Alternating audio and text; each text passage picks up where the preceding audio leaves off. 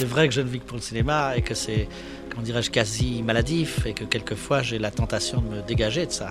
J'aimerais quand même des fois être soutenu parce qu'il y a des fois où on est vraiment très seul là-haut. C'est dévastateur. Oublie la production. C'est moi le patron. C'est ce que j'ai demandé à six mois, c'est ce que je vais obtenir. Je vais l'obtenir. Derrière un film se cache un travail collectif orchestré par un réalisateur ou une réalisatrice. Partagé entre doute, satisfaction, regret et galère, découvrons le parcours de celles et ceux qui se battent pour faire exister leur projet. Salut, moi c'est Flav. Salut, moi c'est Jules. Bienvenue dans Dédale, le podcast qui donne la parole aux réalisateurs et aux réalisatrices. And very often, if you're permitted to follow your idea all the way through, you find that it is right. You know, you find that your instinct is usually good. Pour ce neuvième numéro de Dédale, nous recevons le réalisateur Christophe Deroux. Après une fac cinéma, Christophe fait ses armes comme chef opérateur et se forge une solide expérience technique. C'est avec ses bagages qu'il réalise son premier court-métrage Scum, qui lui permettra de se faire connaître dans des festivals. À l'occasion d'un voyage personnel en Californie, il réalise son deuxième court-métrage autofinancé, Polaris. Ce court se fait remarquer dans des festivals internationaux, sans toutefois aboutir à des propositions de long métrage. Christophe insiste et tourne des courts-métrages à l'occasion de voyages en Asie, mais sans succès. Touché dans son orgueil, Christophe décide de se lancer en guérilla sur un long métrage autofinancé afin de prouver au producteur ce dont il est capable. Pour minimiser les risques, Christophe s'associe avec une société de production et reprend la trame de Polaris. Avec un budget de 50 000 euros, Christophe repart en Californie en 2016, sur le même décor que Polaris. Il s'entoure d'une petite équipe technique française pour boucler un tournage en 12 jours. Ce délai, extrêmement risqué, ne permet aucune erreur, mais pour Christophe, ce projet est une nouvelle carte à jouer dans sa carrière. Écoutons l'histoire de Némésis. Salut Jules. Salut Flav. Salut Christophe. Salut Christophe. Salut. Enchanté, merci d'avoir accepté notre invitation. C'est parti? C'est parti. D'où tu viens Christophe Alors, d'où je viens euh, bah, Moi, je, suis, je viens du 93. Je suis romain villois, de français.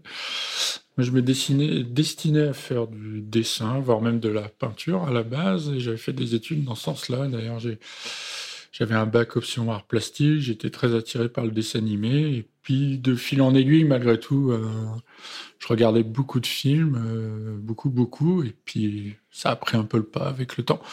Et en plus, la réalité, c'est que j'aimais beaucoup le, dessin. Et dès que je me suis rendu compte de ce qu'était le, métier d'animateur, j'avais une idée un peu fausse. Euh, je pensais que, en fait, ce que je voulais être, c'était réalisateur de dessins animés, pas animateur. Donc, vite fait, bon, j'ai appris. Et puis, euh, comme j'ai toujours été bercé par le cinéma fantastique, choses comme ça, notamment Tim Burton et tout, et puis quand on s'intéresse à leur parcours, on voit que c'est des gens aussi qui ont travaillé un peu là-dedans, puis c'était pas incompatible. Puis après, une fois que j'étais parti, je me suis lancé là-dedans. J'ai fait une petite fac cinéma, mais ça m'avait pas plu, enfin une option cinéma à Jussieu. Mais comme c'était que de la théorie, après c'était intéressant parce qu'on développe un regard critique, mais il n'y avait pas de fabrication. Donc rapidement, je me suis tourné vers une école euh, privée. Euh, J'étais travaillé en parallèle pour, pour, la, pour la payer, puis c'est comme ça que je suis rentré là-dedans. Un BTS quand tu dis école privée? Non, c'était pas un BTS, c'était euh, bon malheureusement, enfin je vais le dire quand même, c'était l'écart. Hmm. Mais c'est pas à l'époque en tout cas, je sais pas si c'est le cas maintenant parce que ça date un peu, ça fait 20 ans maintenant. J'avais pas spécialement envie de faire de la publicité pour cette école. Parce que le le sentiment que j'ai eu, c'est que c'était, oui, on. Alors moi, je faisais partie des gens qui avaient fait un crédit, puis je payais euh, mm. pour le faire, donc ça me coûtait vraiment de le faire, et je trouvais que c'était, ils étaient pas du tout à la hauteur.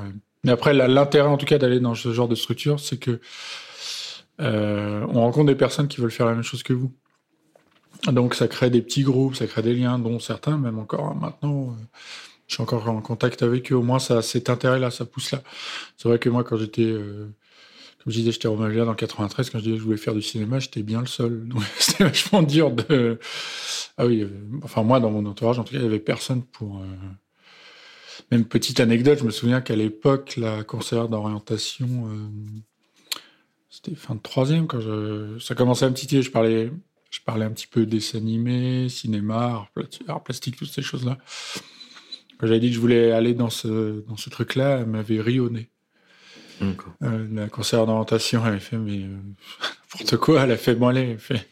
Puis elle m'avait dirigé vers, comme tout le monde à l'époque, vers du tiers, tertiaire, et dans ma tête, je me disais, ouais, ouais, bah, Tu verras, toi, dans 25 ans, tu iras voir mes films et tu les regarderas.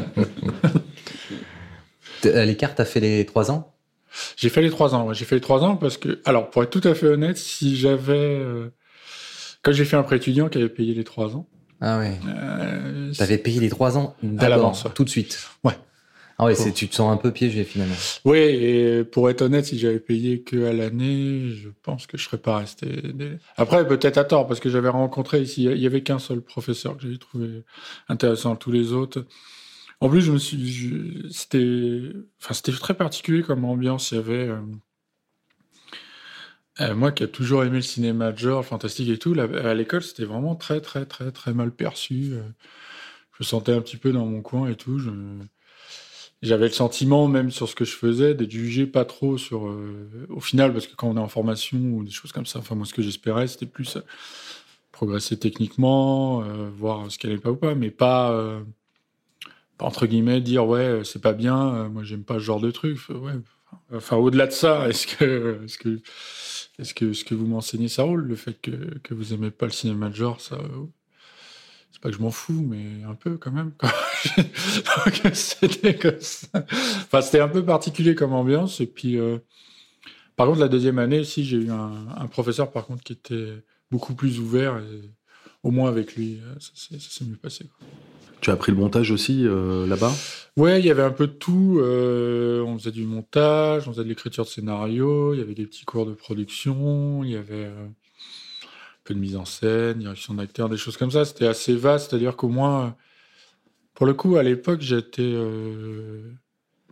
J'avais aucune idée de à quoi ressemblait ce milieu-là, donc j'a- j'apprenais un petit peu partout, donc je me suis un petit peu mis au montage, fait, je me suis intéressé aux techniques de prise de vue, ce qui fait que plus tard, euh, j'étais un petit peu chez Enfin, j'étais curieux de plein plein de choses. Au moins, c'est vraiment l'intérêt en tout cas de, ce truc-là, c'est que si quand on est, c'est un peu moins le cas maintenant parce que à l'heure actuelle, je trouve qu'on peut avoir des super maintenant des super appareils photo qu'on peut manipuler, qui on peut faire des images très belles. Moi, il y a 20 ans, parce que c'était quand même fin 99-2000 la première année, c'était les vieilles DV200 de Sony et là, c'était autre chose quand même Ouais. comme, comme matériel pour Surtout quand on avait envie, euh, comme moi, de faire des images un peu pellicule et tout, c'était un peu, un peu violent. Et donc, il y avait que la. Mais malgré tout, il y avait que l'école où on avait accès à ce genre de choses, quoi. Donc, euh, voilà. C'est pas complètement négatif non plus. D'accord. Et euh, ta cinéphilie, on va dire, tu l'as, enfin, tu l'as, tu l'as définie comment? C'est quoi te- tes inspirations? Alors, euh, il y en a plus, mais de manière générale, euh, s'il y a une grosse tendance chez moi, en tout cas, ce que j'aime dans le cinéma, c'est le côté pas naturaliste des choses. C'est-à-dire, euh, je c'est pas que je comprends que des gens, aiment bien Ken Loach, euh, qui aiment bien les frères Dardenne, des choses comme ça. Mais moi, j'ai vachement de mal avec ça. Moi, la porte du cinéma, au final, celui qui m'a donné le virus, c'est vraiment mon père, qui était un gros fan de films. euh, euh, qui adorait ça, qui adorait les westerns, qui adorait et qui m'a, enfin, bizarrement euh, à l'époque, bah, c'était l'époque où on n'avait qu'une télé, donc quand, quand vos parents regardaient un film, vous regardez un film, et puis c'est comme ça que ça s'est transmis. Et puis en plus, j'avais euh, ce truc qui est, qui est très bête. Je sais pas si vous avez connu la dernière séance de Mitchell. Ouais, Mitchell. Qui se, tournait, question, en fait. qui se tournait à Romainville, euh, au cinéma Le Trianon et tout, qui était, euh, qui était à deux pas de chez moi. Donc il y avait tout ce truc-là euh, que j'aimais bien, puis avec mon père, on, on échangeait beaucoup. Et puis c'est vrai que c'est très bizarre, et je pense qu'il faut pas le conseiller, mais mon père était un gros amateur de films d'horreur, donc bizarrement, très jeune, j'ai vu des choses pas recommandables, mais j'ai fait quelques cauchemars, mais ça m'est resté un peu. Ça forge quelques traumas. quoi. Ouais, voilà, exactement. T'as dû connaître l'époque des vidéoclubs? Ah oui, bien sûr. Ah, Ah oui, oui. bah ça, on était. D'ailleurs, c'était un ami de mon père qui le tenait, donc on était vraiment. Dès qu'il y avait une dernière sortie, on, on y allait. D'ailleurs, on n'était pas trop cinéma, en fait, salle de cinéma, pour le coup. Le, le- le dernier souvenir que j'ai de mon père qui m'a emmené hein, voir un truc en salle, c'était E.T. de Spielberg. Ah oui, d'accord. euh, après, j'y suis allé seul, mais avec mes- mon père. Lui, il était vachement là- sur la télé, puis la culture du vidéoclub, ce qui fait que j'ai. Il y avait ce truc euh, que je trouvais génial quand j'étais petit, c'est on achetait, à- on- enfin on louait à la, à la jaquette, quoi. Ouais. Donc c'est comme ça qu'un jour je me suis retrouvé avec Street Trash ou des trucs comme ça. Alors que t'as 8 ans. Et Ah tu oui, sais, d'accord. bon, bah, ans. la, la- la jaquette de Robocop, moi, me faisait rêver. Et c'est vrai que Robocop, euh, moi, je l'ai vu, euh, pareil, à 7-8 ans, mais c'est très violent. Ça devait être dur. hein. Ouais, Ouais, c'est très, très violent, je- je m'y attendais Tu pas. Et en fait, comme mon père louait et que c'était l'ami de mon père, un des amis de mon père qui le tenait, euh, il, euh, bah, il se passait les cassettes, puis il me parlait, puis peut-être tiens, il y a ça, il y a ça. C'est comme ça que j'ai regardé beaucoup, beaucoup, beaucoup de films. Et, euh, puis c'est. au, début, on se le dit pas comme ça, mais c'est juste, c'est avec. Enfin, je sais pas comment dire, c'est un truc qui est dans le quotidien. Moi, c'est vrai qu'un film que j'a- que j'accrochais, j'avais un comportement un petit peu limite autiste, hein, mais dès que j'avais eu le magnétoscope dans ma chambre, il y a des films que je regardais tous les jours. Mais limite comme un fond de radio, quoi. Euh, je fais ma chambre, mais en même temps, il y a Batman Returns qui tourne. Je fais ma chambre, il y a un Carpenter qui tourne. Enfin, et je fais mes noirs, etc. Donc, ça, sans trop forcer, c'était, très présent, quoi. Et puis après, euh, bah, avec le temps, j'ai, euh, donc très, très, très cinéma fantastique et d'horreur plus jeune. Puis après, j'ai un peu élargi. Mais j'ai gardé quand même cette idée de, de, truc plutôt dans le cinéma de genre étrange, qui sort un peu du réel, qui fait un peu rêver ou cauchemarder, qui dit des choses sur le monde sans forcément être euh, un, pamphlet réaliste, quoi. Le cinéma euh, d'animation, tu, es- venu comment? Enfin, j'imagine que tu en as vu quand tu étais petit, mais ce qui t'a- ce qui t'a donné envie de faire euh, de l'animation Bah alors, au tout départ, parce que là, j'ai surtout parlé de- des influences cinéma, mais moi, toujours en parallèle, dès petit, je dessinais beaucoup. Euh, j'aimais bien recopier les personnages que j'aimais bien. Euh, je je dessinais Cobra, Goldorak, euh, Captain Flamme, des choses comme ça. Et puis, en, parallèle du, cinéma, le, film d'animation était aussi très présent. J'aimais beaucoup les vieux Disney, c'est-à-dire à l'époque de son vivant. Euh, les Silly Symphony. J'aimais bien le. Il y a un genre que j'adore, c'était le cartoon horreur, et mine de rien. Ça fait bizarre à l'heure actuelle euh, euh, de dire de Walt Disney qu'il faisait du cartoon d'horreur, parce que quand on voit, il y a beaucoup de. de... À l'époque, Walt Disney avait beaucoup de notions liées à la mort et tout. Parce qu'on a Mickey dans les châteaux hantés, les squelettes, les manoirs, Mhm. les choses comme ça, qui est, maintenant, qui est complètement passé à la trappe, quoi, mais. Qui me fascinait, j'aimais ça, j'aimais bien l'idée du mouvement. Et puis, j'étais aussi, j'adorais les, les cartoons, bah, forcément, de, Chuck Jones, les Bibi le Coyote, euh, tous ces trucs-là. euh, J'étais assez friand. Et puis, le plaisir de dessiner, et puis d'avoir ce truc-là qui m'accompagnait tout le temps. Et puis, à un moment, je me suis dit, tiens, on peut peut-être en faire un métier. Et puis, euh, déjà au collège, j'aimais bien les cours d'art plastique. Et puis, arrivé le moment du. J'ai fait un bac littéraire et il y avait du, du- le bac L.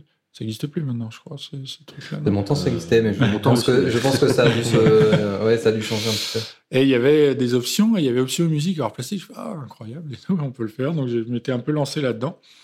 D'ailleurs, même, je voulais euh, tenter l'école des Gobelins euh, pour faire l'animation et tout. Mais quand j'étais là-bas, c'est là que j'ai vu la réalité de ce qu'est le métier d'animateur. Et en fait, comme je disais au début, c'est que c'est pas être réalisateur. quoi. Et puis, euh, donc, de fil en aiguille, euh, je trouvais ça cool. hein. Je pense que j'avais pas le talent nécessaire parce que je, peux m'appliquer, mais je suis très lent. Je pense qu'un animateur, c'est vraiment quelqu'un qui, doit quand même abattre du, taf, euh, produire beaucoup. Et puis, tout simplement, c'est la réalité de se dire, ouais, mais en fait, c'est en fait, pas ça qui te travaille. C'est pas le fait d'animer pour un autre. C'est de faire ton histoire, en fait. Peu importe le support. Et c'est comme ça que c'est arrivé. Et alors, du coup, c'est euh, c'est à la sortie de l'écart que tu commences un petit peu à faire un petit peu différents postes euh, sur des tournages ou... Euh, oui, dès la sortie de l'écart, en fait, le, truc, c'est que ce qu'on nous dit pas, c'est que de, on, pas parce qu'on sort avec un diplôme qu'on est réalisateur.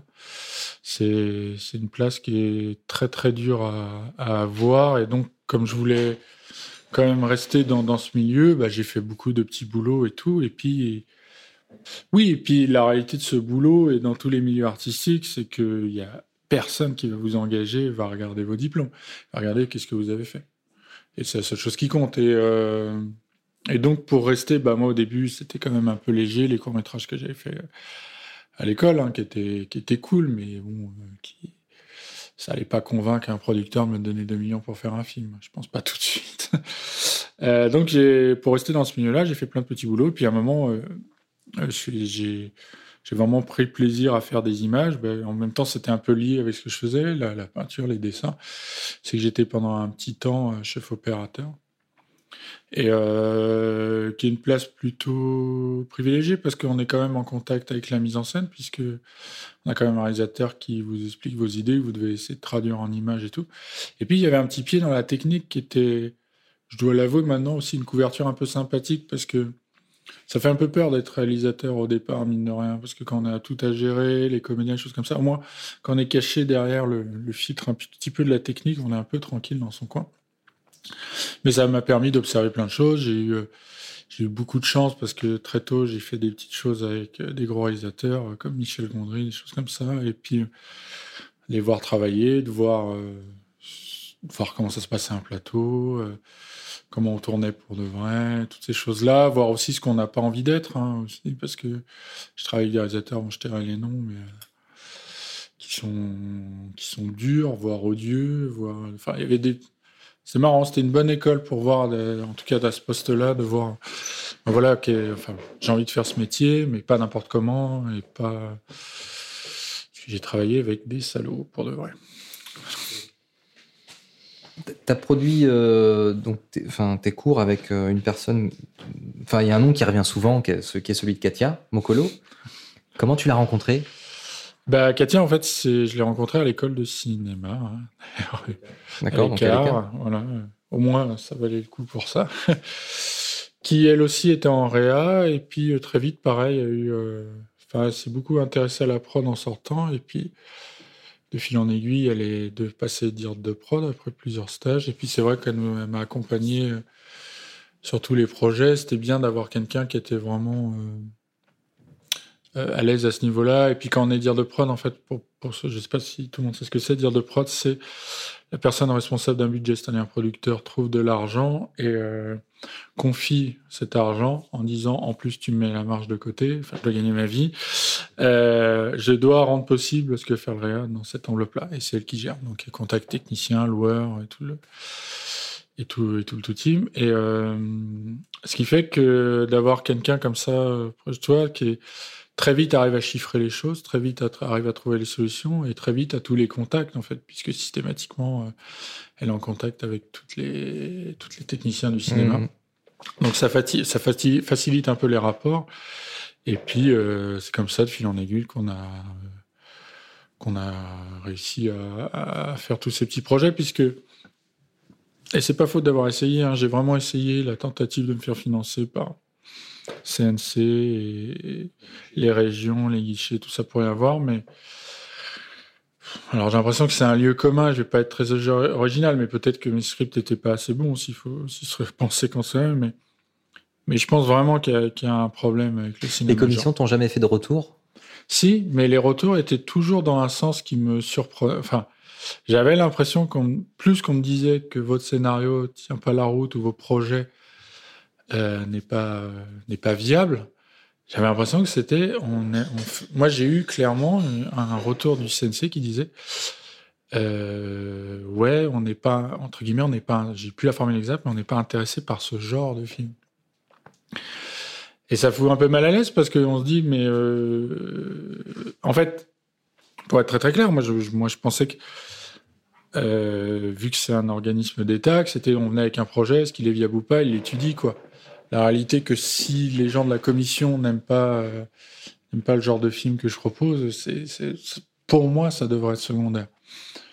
De mon expérience, je sais pas si c'est, quelque chose qui est, qui est perpétuel, mais c'est, ça m'est arrivé très très très très très souvent.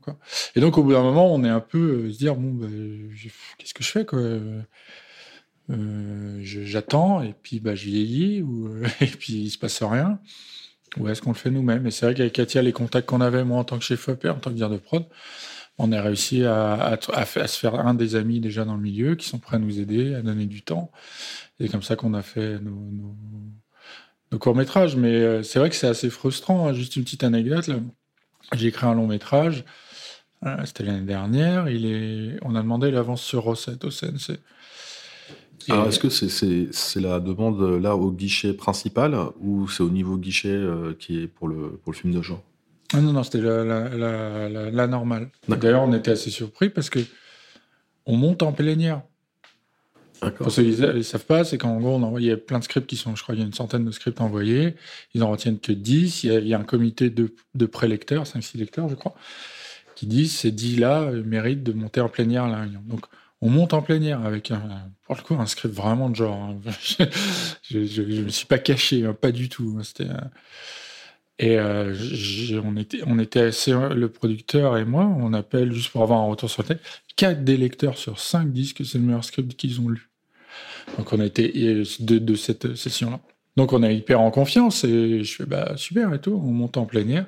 Et là je tombe sur 20 personnes qui honnêtement, et je le dis euh, sans aucune euh, prétention ou mépris quoi que ce soit, ne savent pas c'est quoi un, film euh, fantastique quoi.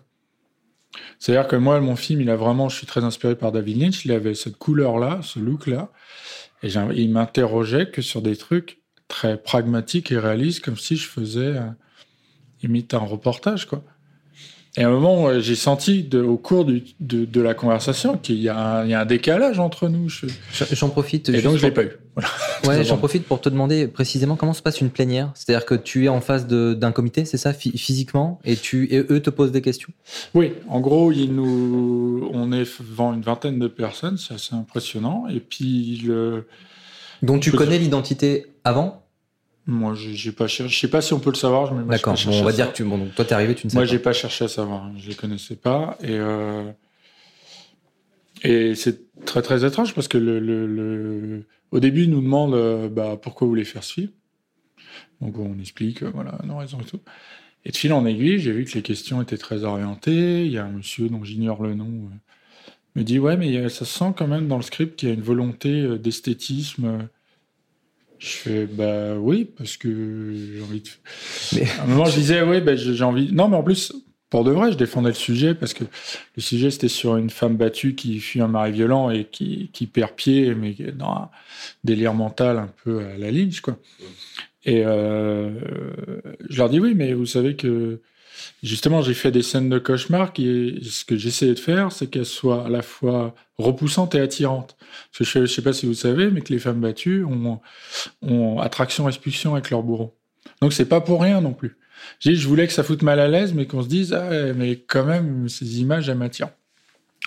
Oh, ça, bah, ils s'en foutaient totalement. Et, au bout d'un moment, on est arrivé avec des, des remarques de plus en plus étranges, euh, avec un côté très, très euh, matériel. Et, et je pense qu'il leur a pas plu, c'est qu'il y en a une des personnes qui fait, vous vous rendez compte l'image que vous donnez des hommes? Je fais, bah, premièrement, ce n'est pas tous les hommes, c'est mon personnage qui est pris dans sa folie et sa subjectivité. Je ne suis pas en train de faire un, un reportage. Et j'ai eu le malheur de répondre. Je fais, vous pensez quoi de Jack Torrance dans Shining? Il y a eu un grand blanc, c'est ça? Bah, et, ouais, voilà, j'ai j'ai fait, je, je, je fais, je, je comprends pas ce qu'on essaye de me dire, quoi. L'important pour moi, une histoire, euh, on est pris dans la subjectivité d'un personnage, je, ne fais pas un reportage, j'ai pas à être exhaustif. Enfin. Mais j'ai senti le décalage entre un côté très, très, euh, euh, malheureusement qui est un peu français, il faut, que- tout ait l'air vrai, alors que moi, on était dans l'ordre du fantasme, du cauchemar, du... Et, bah, et j'étais pas en train de dire euh, tous les hommes sont des salauds. hein. Et aussi, je pense qu'il a perturbé, c'est que mon, mon script, n'était pas mor- moral. Moral dans le sens où... euh, moi, je pose, je- dans le film, je voulais pas poser c'est bien ou c'est mal de faire ça parce que et, c'est ce que j'ai envie de, de- de défendre dans, dans l'art de manière générale. Je trouve que l'art n'a pas à être mor- moral. Il y en a qui le font, ça les regarde, mais moi, je, je, moi, je suis pas là-dedans. Je, je, je trouve que je peux parler de tout, traiter de tout, euh, y compris euh, parler de, de ce qui est inavouable. Euh, on voulait revenir sur les, sur les courts-métrages que tu as fait. Euh, on, on se demandait en fait euh, que- quels étaient les budgets en moyenne et tout, sachant que tu en as fait deux au Japon et donc un, au- un euh, Aux États-Unis. aux États-Unis. Donc voilà, combien, euh, combien ça coûte Bah, les budgets, à chaque fois, ils sont rikiki. Euh... Mes souvenirs, je crois, c'est pour pas dire de bêtises, je pense que Polaris, ça doit être un peu en dessous de 10 000 euros. Le hall des pendus, c'est 5000 parce qu'on avait fait un financement ar- ar- participatif. Euh, Spaceman, ça, ça a coûté 200 balles parce que c'est moi qui ai tourné ça un soir, juste parce que parce qu'on était sur place et je me suis dit, tiens, faut faire un film. Ça, c'est une des manies que j'ai euh, partout où je vais. Je peux pas m'empêcher, faut que je tourne un truc. Je- Même si c'est très court, hein. je sais pas si vous avez vu Laundry Day, mais c'est Mhm, mhm. pareil. euh, Trois minutes. ça a duré trois minutes, on a tourné ça en quatre heures. euh, voilà. À chaque fois, les budgets sont tout tout petits parce que avec avec Katia, ouais, juste pour dire Katia Mokolo, c'est la personne avec qui je partage ma vie aussi. hein, c'est pas- Euh, on avait acheté du matériel et on se débrouillait un peu. Et puis c'est vrai que il y avait beaucoup beaucoup de débrouilles et puis on avait des amis qui étaient prêts à nous suivre. On se disait bah tiens, on va faire un, on part faire des vacances au Japon. Tiens, ça te dit pas de faire un film en même temps? D'accord. Et ça se faisait comme ça. Quoi. Donc c'est- sans, euh, C'est l'heure de voyage alors. D'accord, ok. Ouais, c'était un peu ce truc-là. Et puis c'est vraiment une période que j'ai beaucoup aimé parce que bah on faisait un peu ce qu'on voulait. Et puis c'était aussi pour moi un territoire d'ex- d'expérimentation parce qu'au final, euh, enfin même si Katia produisait, mais elle avait pas euh, quelqu'un derrière moi qui euh, qui me disait faut faire ci, faut faire ça. On se débrouillait avec ce qu'on avait. Mhm. Et puis euh, à chaque fois c'était des, des belles aventures parce que au final on avait on était sélectionné en festival, on gagnait des prix, on avait même une bonne presse. hein. Mais à chaque fois, non, ça, aucun des films là, que vous avez cités a dépassé 10 000 euros. D'accord. Euh, bah, bon, c'est quand même euh, pour un projet indépendant, enfin euh, financé, autofinancé, 10 000 euros, c'est quand même une belle somme. Ouais. Euh, Polaris, euh, tu peux nous en parler un peu plus? Euh, C'était un truc, j'avais, moi j'avais l'idée plus d'une série avec ce principe-là, avec une lueur dans le ciel. Et mon principe, c'est que je voulais faire une espèce d'anthologie, c'est-à-dire euh, une lueur apparaît euh, dans le ciel, dans le monde pendant trois jours et redisparaît. Et à chaque fois, je voulais qu'on suive un personnage, qu'est-ce qui lui arrive pendant ces trois jours. Qui enfin, c'est, un concept de série que j'aimerais bien toujours développer, que je trouve intéressant. À chaque fois, chaque nouvel épisode, on revient au début, l'apparition de la lueur, mais on suit quelqu'un d'autre. Et ça me permettait en plus de me dire, tiens, je peux faire un, un épisode un peu gore, un plus mystique, un plus réaliste, etc. Bon, ça s'est jamais fait parce que tout le monde, enfin, j'arrivais pas à vendre ce truc-là. Et puis, euh, et j'avais écrit des tout petits pilotes, mais très très courts, quoi. Et, pareil, je voulais faire, je voulais faire en France et tout. Et puis, et ça prenait pas et personne répondait. Et puis à un moment, on s'est dit Katia, euh, euh, tiens, on connaît deux, trois Français expats, euh, machin, est-ce qu'on leur demanderait pas de nous filer un coup de main?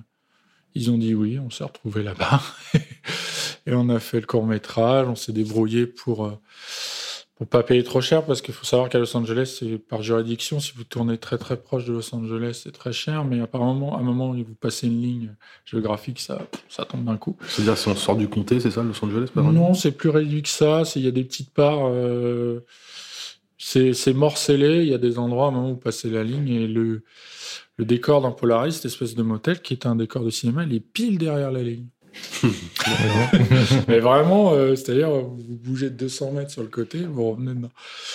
Et euh, donc, tout s'est organisé, puis on a, on, a tourné ça, et puis c'était. euh, c'était marrant parce que c'est bizarrement, c'était un truc que je réfléchissais depuis très très longtemps et puis ça s'est fait très très vite, de manière un peu précipitée. On a tourné ça en deux jours et, euh, et puis Solaris, tu l'as tourné en deux jours.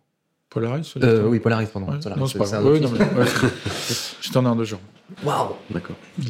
Oui, à chaque fois on est. euh, Ah oui, non, mais c'est. Bah, le fait de tourner avec très peu d'argent, faut aller vite. hein. Oui. euh, Ce qui fait que ça m'oblige à, à bien préparer en amont. Et puis aussi, c'est là que mon expérience de chef a pas joué parce que euh, j'ai- pas de problème à savoir euh, De quel matériel tu, tu vas avoir ouais, besoin le matériel, les focales, mais même le découpage. J'ai fait du montage pendant très longtemps. Moi, j'ai été chef op. Il y a des réalisateurs qui n'ont pas notion des focales, par exemple. Ils savent pas quel effet fait une courte focale ou une longue ou des choses comme ça. Donc, on- et à partir du moment où moi, en fait, c'est que j'arrive, je sais que mon découpage, je fais tiens là, ça va être le 85, là on va passer au 200, et puis là-bas c'est le 25, terminé. Et moi, je sais sans même avoir un viseur de champ, je sais ce que ça va faire. ce que ça va produire. Et euh, l'autre chose, c'est qu'en parallèle de tous ces petits boulots, j'ai fait aussi beaucoup de montage parce qu'on faisait beaucoup comment on finançait les cours. C'est que Katia a monté sa petite société et puis nous, on faisait beaucoup de documentaires dans le monde du jeu vidéo et tout. Puis en général, l'argent qu'on mettait, on se payait pas et puis on mettait dans la boîte, comme ça qu'on finançait nos cours. Et euh, donc j'ai fait aussi beaucoup de montage. Donc euh, le, le, fait est que le montage, ça aide beaucoup. moi, j'ai travaillé avec des réalisateurs et c'est angoissé du raccord.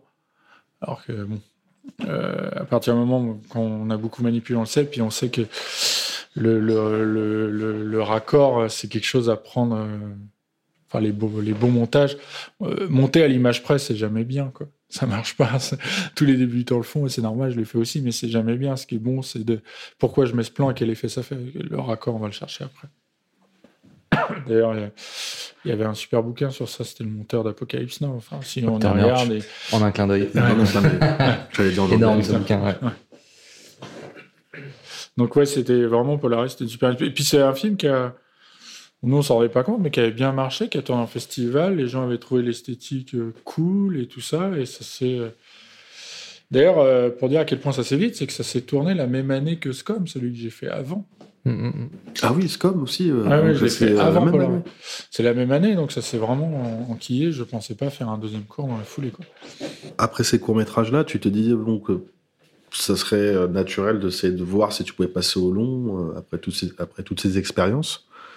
Euh, et, malheureusement, en fait, ça, n'arrive pas, euh, on va dire, comme, euh, comme prévu, on va dire. Bah non, pas du tout. En fait, bah, j'étais un peu idéaliste. Je me disais, bon, bah, qu'est-ce qui me manque? Parce qu'avant avant cela, j'ai fait des petits cours, mais qui ne sont, pas, sont pas avouables.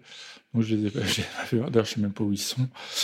Mais il y avait ce truc-là, je me disais, notamment avec l'échec de celui avant Scom, je me suis dit, bon, bah ce qui va pas, c'est que tu n'es pas en festival, ça marche pas et tout. Donc, il euh, faut retravailler pour ça. Donc, on fait Scum. Scum marche plutôt bien. Euh, j'ai un papier dans le Man Movies. Je pris en festival. Je suis même sélectionné au Texas, au Fantastic, Fantastic Fest, qui est un énorme, à Austin, qui est un énorme festival et tout. Donc, euh, on y va, évidemment. C'était très cool. On a profité pour faire un trajet Austin-Nouvelle-Orléans. C'était super. Et donc, oui, je me dis, bon, bah, j'ai les festivals, j'ai la presse, je gagne des prix. Et tout le monde s'en fout. Aucune proposition, c'est ce que tu veux dire. Ah, j'ai zéro proposition. J'envoie des bouteilles à la mer aux producteurs sans réponse. Mais même pour, ne serait-ce que pour vivre, je demande même dans les boîtes de pub, tout ça. Bah, regardez, j'ai quand même fait ça. Est-ce que. C'est-à-dire que même en, en allant en, en, festival, tu ne te fais pas de nouveaux contacts, ou du moins tu te fais des nouveaux contacts, mais ils ne sont pas plus intéressés que ça. après, malheureusement, je vais. Je sais pas si c'est le cas tout le monde, mais je vais dire ce qui m'est arrivé. Je n'ai aucun, aucun, aucun producteur, distributeur qui que ce soit qui est venu me voir en festival. Zéro, nada. Jamais, ça ne m'est jamais arrivé. C'est, ils ne sont tout simplement pas là. J'ai des gens qui aiment bien ce que je fais, j'ai de la presse et tout ça, mais j'ai jamais eu euh, des producteurs ou des financiers ou des gens. Enfin, c'est non, jamais. Et moi, j'envoyais en plus, j'envoyais avec les liens des films. Bon, ça répond pas, ça répond pas, ça répond pas, ça répond pas. Et à un moment, très bêtement, bah, je, réagis comme ce que je sais faire. Je dis à Katia, euh, je sais pas, peut-être c'est pas assez bon, faut en faire un autre, quoi. Donc j'écris un film un court métrage. Et là, on commence à budgétiser. Et Katia me dit, là, il y en a pour plus de 20 000 euros, tu vois. Franchement. Euh, est-ce qu'on repart euh, Ouais, est-ce qu'on repart euh, là-dedans pour un résultat qui a l'air de toute façon. Alors c'est bien, on parle de toi, c'est très agréable d'aller en festival, les gens sont bienveillants, on rencontre le public, bien, mais ça, ça, ça enclenche pas la deuxième, quoi. Et, et Katia, elle me dit, Enfin, franchement, quitte à mettre autant, euh, je préfère mettre 10 minutes de plus et faire un long. Et je fais. Euh, bah ouais. Sans ça, qu'est-ce que euh, Partons là-dessus. Et, et à un moment, on est parti, et ce qui ne se fait pas, sans, dire, sans distrib, sans rien. Là, on, travaille beaucoup, on fait beaucoup de boulot pour mettre dans la société. Et nous, on a, réussi, on a réussi à avoir 50 000 euros dans la boîte. Donc, il faut savoir que justement, comme on ne se paye pas, bah, toutes les charges et tout, tout va là-dedans. Et euh, on se dit, bah vas-y, on part faire un long. Maintenant, euh, ce que je dis à Katia, qu'est-ce qu'on fait? Parce que faire un long, euh, c'est. Et, ouais, tout. Elle fait, bah je sais pas, faudrait faire un truc simple, tu vois. Et puis, je crois qu'à un moment, elle me lâche. truc simple, tu vois, comme Polaris, un mec, un désert. J'ai dit, tiens, Polaris, quand même, j'y ai quand même beaucoup réfléchi. J'avais fait une série, j'avais fait plein de trucs et tout. Est-ce que je peux pas Et c'est de là où est venue l'idée de, de. Donc, euh, je l'ai écrit assez vite. Et euh, au bout d'un moment, il y a une boîte de prod qui me répond quand même, qui est Vixen, qui me répond pour, au début pour la pub. Et donc, je rencontre euh, euh, Clément, euh, qui est producteur là-bas. Et il me. On se voit et tout. Il me fait Ah, c'est quoi tes projets? Je fais Bah là, en novembre, je pars faire mon long. Il fait quoi tout ça Je fais Ouais, ouais, on part, on s'en fout, machin, blablabla. Je fais Vas-y, on y va et on verra ce que ça donne. Il me fait, je peux lire, il lit, et ça l'intéresse. Et puis à la fin, il fait, bah vas-y, je, on, on, va, on va vous aider, quoi. Et C'est vrai que lui, que, comme euh, Vixen, les trois, il venait Olivier Miller, euh, Clément et, euh, oh, mon Dieu, si j'oublie son prénom, il va m'en vouloir, Gary Farkas. ils viennent de la distrib, donc ils avaient euh, beaucoup de contacts là-dedans, et puis euh, ils nous ont aidés, mais il faut savoir que ça moisir, ça s'est en gros décidé en juin, j'ai écrit en novembre, on est parti tourner en novembre, euh, en, c'est écrit en août, pardon, on est parti nous tourner en novembre. Et donc avec le budget qu'on a réussi à avoir, on avait à peu près, je crois, 60 000 avec Vixen, et on a tourné en 12 jours. C'est, on a été impressionné par, on a été mais vraiment très impressionné par cette, euh, cette ce, ce, délai, enfin le, la durée du tournage. Euh, de, alors juste, on va revenir avant d'aller plus loin. Le, le, Vixen, en fait, quand ils sont arrivés, donc eux, ils ont amené un peu d'argent, c'est ça, dans le dans le budget? Oui, je pense qu'ils ont amené un peu d'argent et puis surtout ils ont amené euh, tous leurs contacts pour oui. euh, dire entre guillemets on va tourner ça et on, on, a des distributeurs qui vont regarder en tout cas notre voilà, montage. D'accord, c'était ça. Et ce qui est quand même euh, le gros plus là-dedans oui. parce qu'en fait il y a à l'heure actuelle, il n'y a, a, pas de film qui démarre sans un distributeur qui commence à dire OK, je vais le distribuer. Nous, on a fait l'inverse, on a fait le film, on l'a fait voir derrière. Mais eux, ils avaient beaucoup de contacts. Je crois qu'ils ont mis un peu d'argent aussi. Et puis aussi, ils avaient beaucoup de contacts à, aux États-Unis et notamment chez CA, parce que le Rusty, là, le comédien principal, mm -hmm. Rusty Joyner, c'est un gars qui est chez CA. CA, c'est l'enterprise. Euh, de l'agence. De, de l'agence euh, aux États-Unis, de comédiens, d'artistes, euh, etc., etc.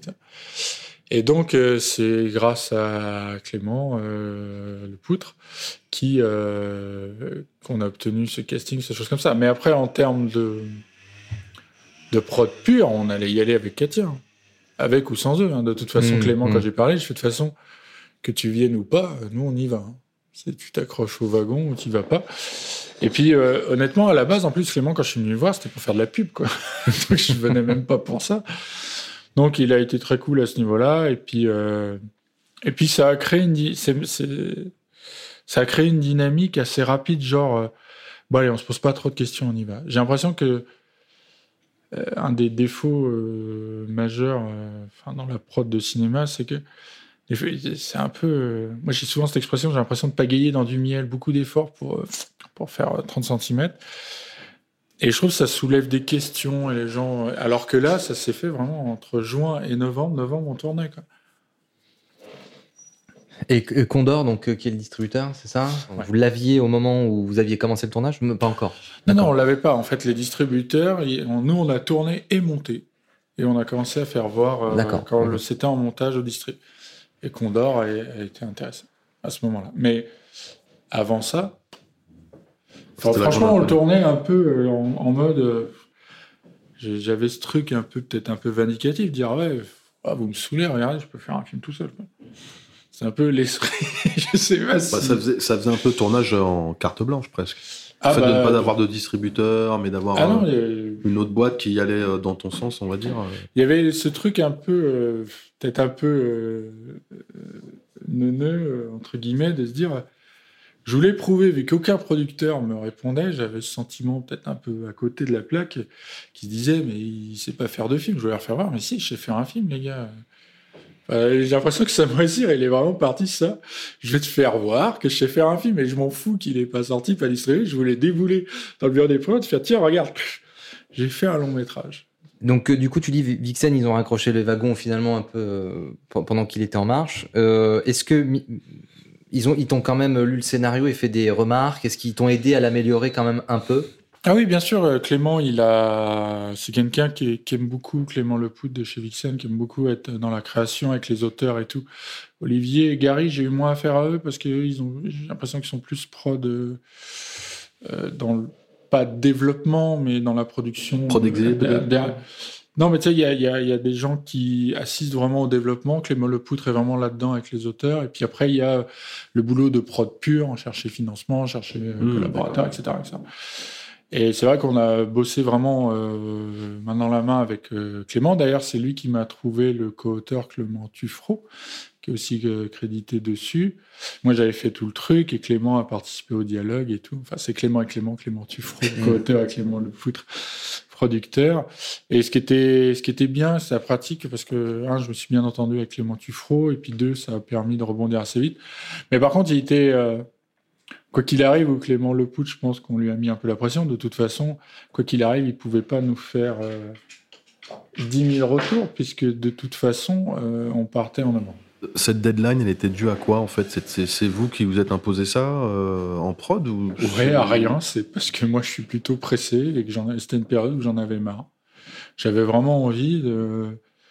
Bah, quand même, j'avais fait Scum, Polaris, le Hall des Pendus, qui, qui, qui avait été plutôt bien reçu et de voir que ça provoquait rien, je me disais, mais qu'est-ce qu'il faut de plus? Parce que eh, je, me- posais vraiment la question qu'est-ce qu'il faut de plus? Et, euh, et puis je me suis dit, je, vais aller vite. J'ai un moment.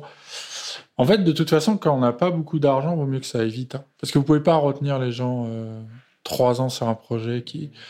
On a quand même une équipe technique. À un moment, le deal qui a été avec l'équipe technique, c'est les gars, on fait un film de communiste, on est tous payés pareil parce que pour pouvoir le déclarer, il faut quand même qu'il y ait un minimum. salaire. On a tous touché 500 euros.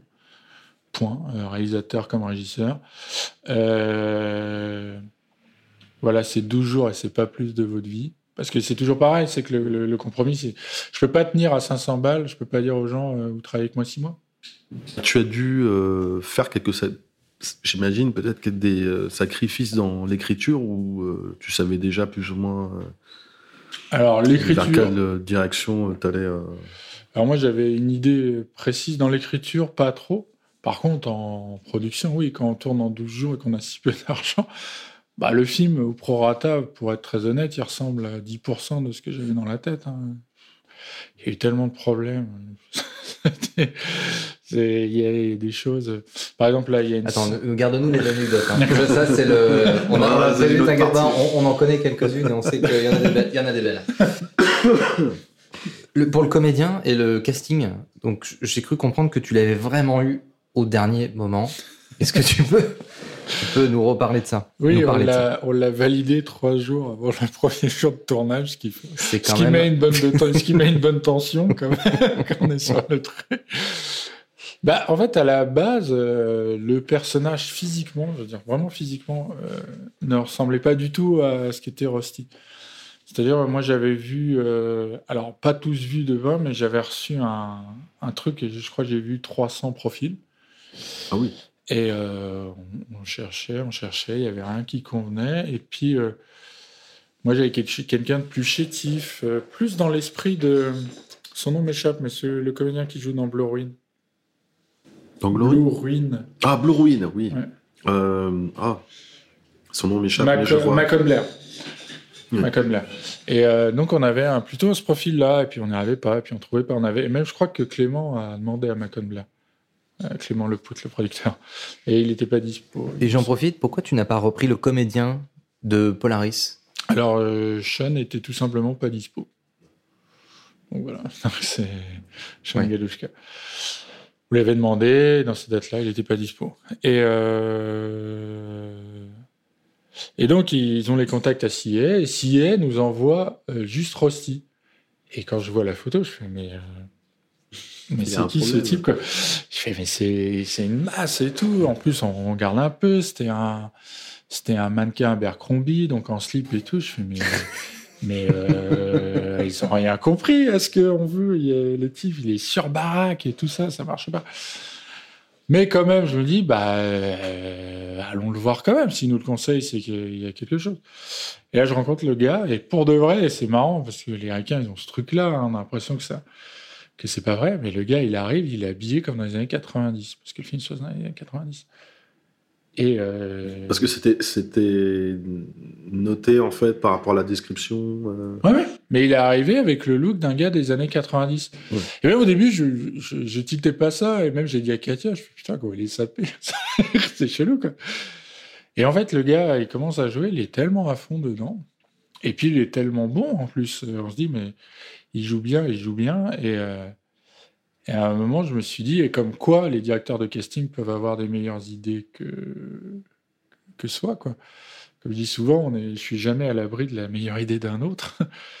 Et je me suis dit, euh, franchement, c'est le mec de tous ceux qu'on a vus, celui qui joue le mieux. Il n'y a pas photo. Enfin, il y avait un gouffre entre lui et les autres qui était assez important. Et puis, à un moment, euh, de se dire qu'il est musclé, qu'il est baraque, vu qu'on on joue le sous-entendu euh, qu'il est peut-être dangereux, ce type, etc. Ça a commencé à germer dans la tête, à me dire, mais en fait, ça marche. C'est-à-dire que si, si c'est juste un mec rabougri qui est pas capable de bouger, ça sera moins crédible. Et à un moment, je pense que Rusty, si on a le, si on peut avoir le doute sur sa dangerosité, c'est qu'à un moment, physiquement, il, tu sens qu'il est capable de tuer quelqu'un aussi, quoi.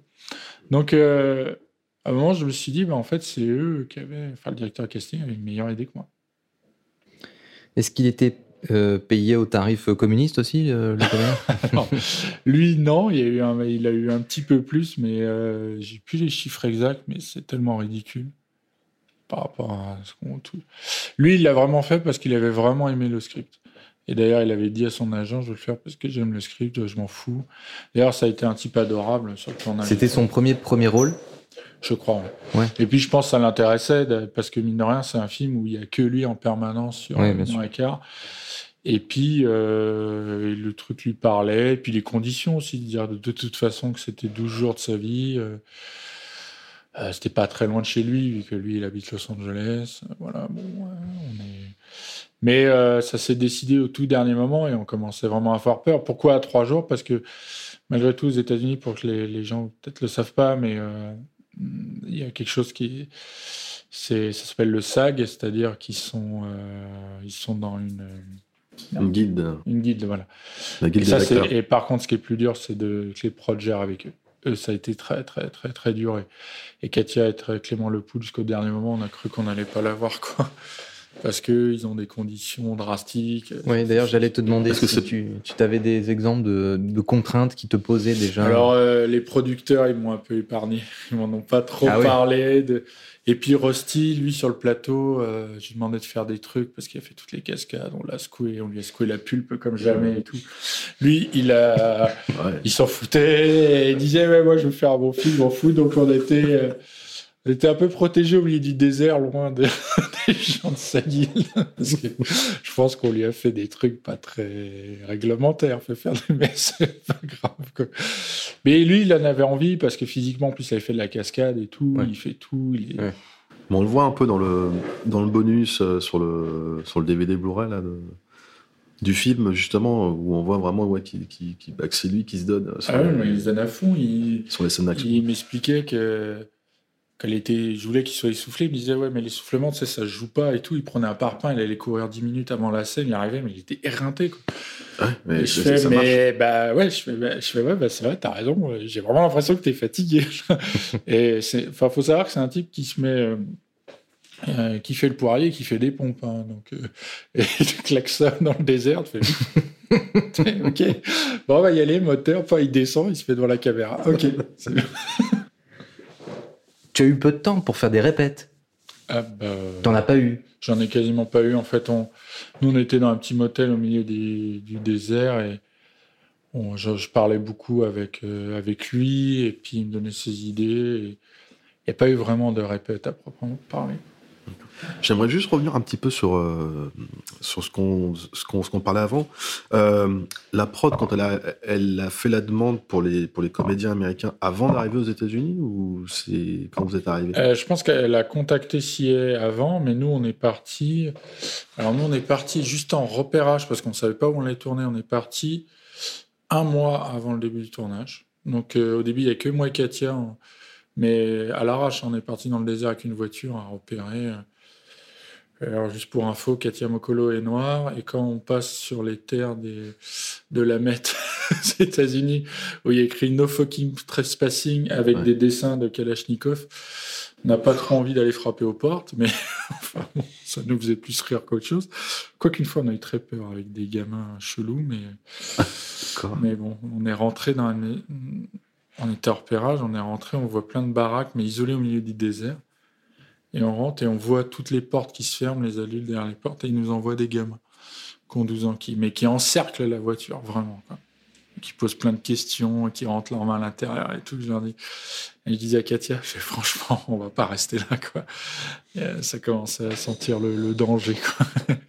non, non, on était vraiment sur le. à Lancaster, qui est un territoire connu pour être Mm. les labos de Met et tout ça. D'accord. Mais on est donc, pardon, je reviens, on est, on est parti un mois avant, et je crois qu'ils ont contacté à ce moment-là. Puis tant qu'ils nous envoient des idées, des propositions, que ça arrive à Rusty et tout, ça s'est fait vraiment. Normalement, on prévient, ça paraît bête, mais là, je suis sur un autre projet qu'on va tourner en février. Les comédiens sont au courant depuis déjà deux mois. Donc ça n'a rien à Là-bas, aux États-Unis Non, non, non, non, euh, c'est, euh, nous, on va tourner à Kiev, mais c'est les comédiens. D'accord. Non, pour dire que c'est pas normal la dynamique qu'on avait sur ces mois ouais, non, en fait, c'est pour ça que je posais la question, parce que je me dis peut-être qu'ils font un certain délai, et donc du coup, peut-être que. Bah, c'est pour ça que je pense que SAG, a- le- le- la guilde a un peu réagi, puis a posé beaucoup de questions, puis a fait faire beaucoup de travail, beaucoup de paperasse pour... parce que ça allait très, très, très, très, très vite. hein. Toute l'équipe technique est française. Euh, tu l'as gardée pour des raisons pratiques? Alors, il y en a deux. Il y a la première, c'est celle-là. C'est des gens que je connais. C'est des gens euh, qui, euh, voilà, euh, avec qui je m'entends bien, notamment le chef opérateur, et que je peux, euh, sans prendre des pincettes, lui dire écoute, ça va pas, euh, fais ça, etc. Donc, tout ça, ça fait un confort de travail qui fait qu'on est plus à l'aise. Mais l'autre raison, et qui est peut-être la, la principale, c'est que si on voulait que le film sorte en salle, il faut qu'on ait l'agrément du CNC. Pour avoir l'agrément, il faut que le film, faut prouver qu'il est français. Et donc, en fait, ça marche par un système de points, qui est Mhm. l'auteur, qui est machin, qui... L'équipe technique Et aussi. voilà, peut-être. voilà. Et en gros, si on a une moyenne qui est en dessous, bah, votre film n'est pas considéré français, c'est l'autre film machin. Et donc, nous, on était pile au point où bah, c'est considéré comme un film français, en dépit du fait que euh, ce qui est américain, c'est le comédien principal le décor, tout le reste. Même la prod existait des Français. Donc on a l'agrément du CNC. Le maquilleur, alors pour qui était américain, le maquilleur, euh, d'ailleurs qui est même pas américain, qui était japonais, mais qui vit à Los Angeles, et euh, le comédien et le décor. Tout le reste est français. Et donc ça fait qu'on a l'agrément du CNC pour une éventuelle sortie, tout simplement. Donc c'est la raison euh, pour laquelle. Donc non, non, on y a réfléchi à ça pour pas se retrouver. Ouais, euh, Là, c'est le genre de truc qu'il faut quand même préparer un peu. Ouais. euh, Ce serait dommage de se retrouver bloqué. euh. Bah ça, c'est tout l'apport Ouais. qu'a apporté Vixen. C'est des règles, moi et Katia, qu'on- qu'on ignorait. hein. Avec la manière dont on tournait avant. Ça aurait pu être. On s'en euh, foutait, ouais. quoi. On, Ouais. on va au Japon, on tourne, et puis on s'en va. Il n'y avait pas de... J'allais Ouais. dire, euh, bon, voilà, vous étiez, euh, vous saviez que vous alliez avoir de 12 jours de tournage. Euh, et du coup, alors, ça allait à combien de plans par jour dans ce rush Alors, euh, je crois qu'à la moyenne, on était entre... euh, Le plus qu'on a fait, je crois que c'était 46. Mais on était aux alentours de 39 à 46 plans par jour. Et euh, donc, euh, il n'y avait pas de temps à perdre, quoi. Les horaires, ça ressemblait à quoi? Bah, on partait, euh, bah, je pense qu'on avait des journées de 12 heures dans les dents quand même, tous les jours. Ouais. Euh, trajet, plus trajet, ça faisait plus 13, je pense. Et Mais- d'accord, vous aviez des grosses amplitudes, euh, le soleil se couchait tard. Enfin, je n'ai pas fait attention à quelle période vous avez tourné, mais Euh, Non, il, il on a tourné en novembre. Et, Ah oui, non, non, il se couchait pas tard, mais on partait assez tôt. Ouais. De toute façon, pour avoir des belles lumières, pour pas avoir, même si c'était l'hiver, donc le soleil plus rasant, on évitait. euh, en fait, les extérieurs, on les faisait plutôt lever et coucher pour être le plus rasant et le plus joli possible. Et puis euh, les intérieurs, on les faisait quand c'est le cagnard au-dessus de sa tête, quoi. Ouais. Parce que c'est pas très beau. hein. Enfin, sauf Ouais. si c'est un effet recherché, mais le soleil plombant sur les visages. Et contrairement à ce qu'on peut penser, il faisait très froid, il faisait pas chaud du tout. Ah oui. Ah ouais, bah, je culpabilisais beaucoup quand je disais rajoute de la sueur euh, sur le... le vent était glacial dans le désert le matin. Et pareil, Rusty, toujours aussi sympa, il me disait bah, de toute façon, avoir chaud ou froid, c'est une souffrance, donc ça m'aide. je fais ok, Bah bah, t'es servi. rapport, euh, par rapport au, au- au personnage. personnage, ouais, Ouais. ça, l'aidait. quoi. J'ai une question euh, à te poser. Là, finalement, tu as tourné au Japon, tu as tourné euh, aux États-Unis et en France. Euh, par rapport à la, la manière dont tu perçois les comédiens, finalement, puisque tu as fait euh, Mm. trois continents, euh, enfin, je veux dire, tu... qu'est-ce que tu en penses? Qu'est-ce que tu t'as remarqué des choses, des différences? Euh, oui, oui, il y en a. Enfin, ce qui est. Je dirais euh, la différence majeure euh, entre les, les comédiens français et les américains. Alors, c'est pas du tout une attaque con- contre les comédiens français parce que je les aime beaucoup et ça se passe très bien et très bon. Par contre, les américains, on sent vraiment que c'est un job et que c'est sérieux. C'est-à-dire que Ils jouent leur vie.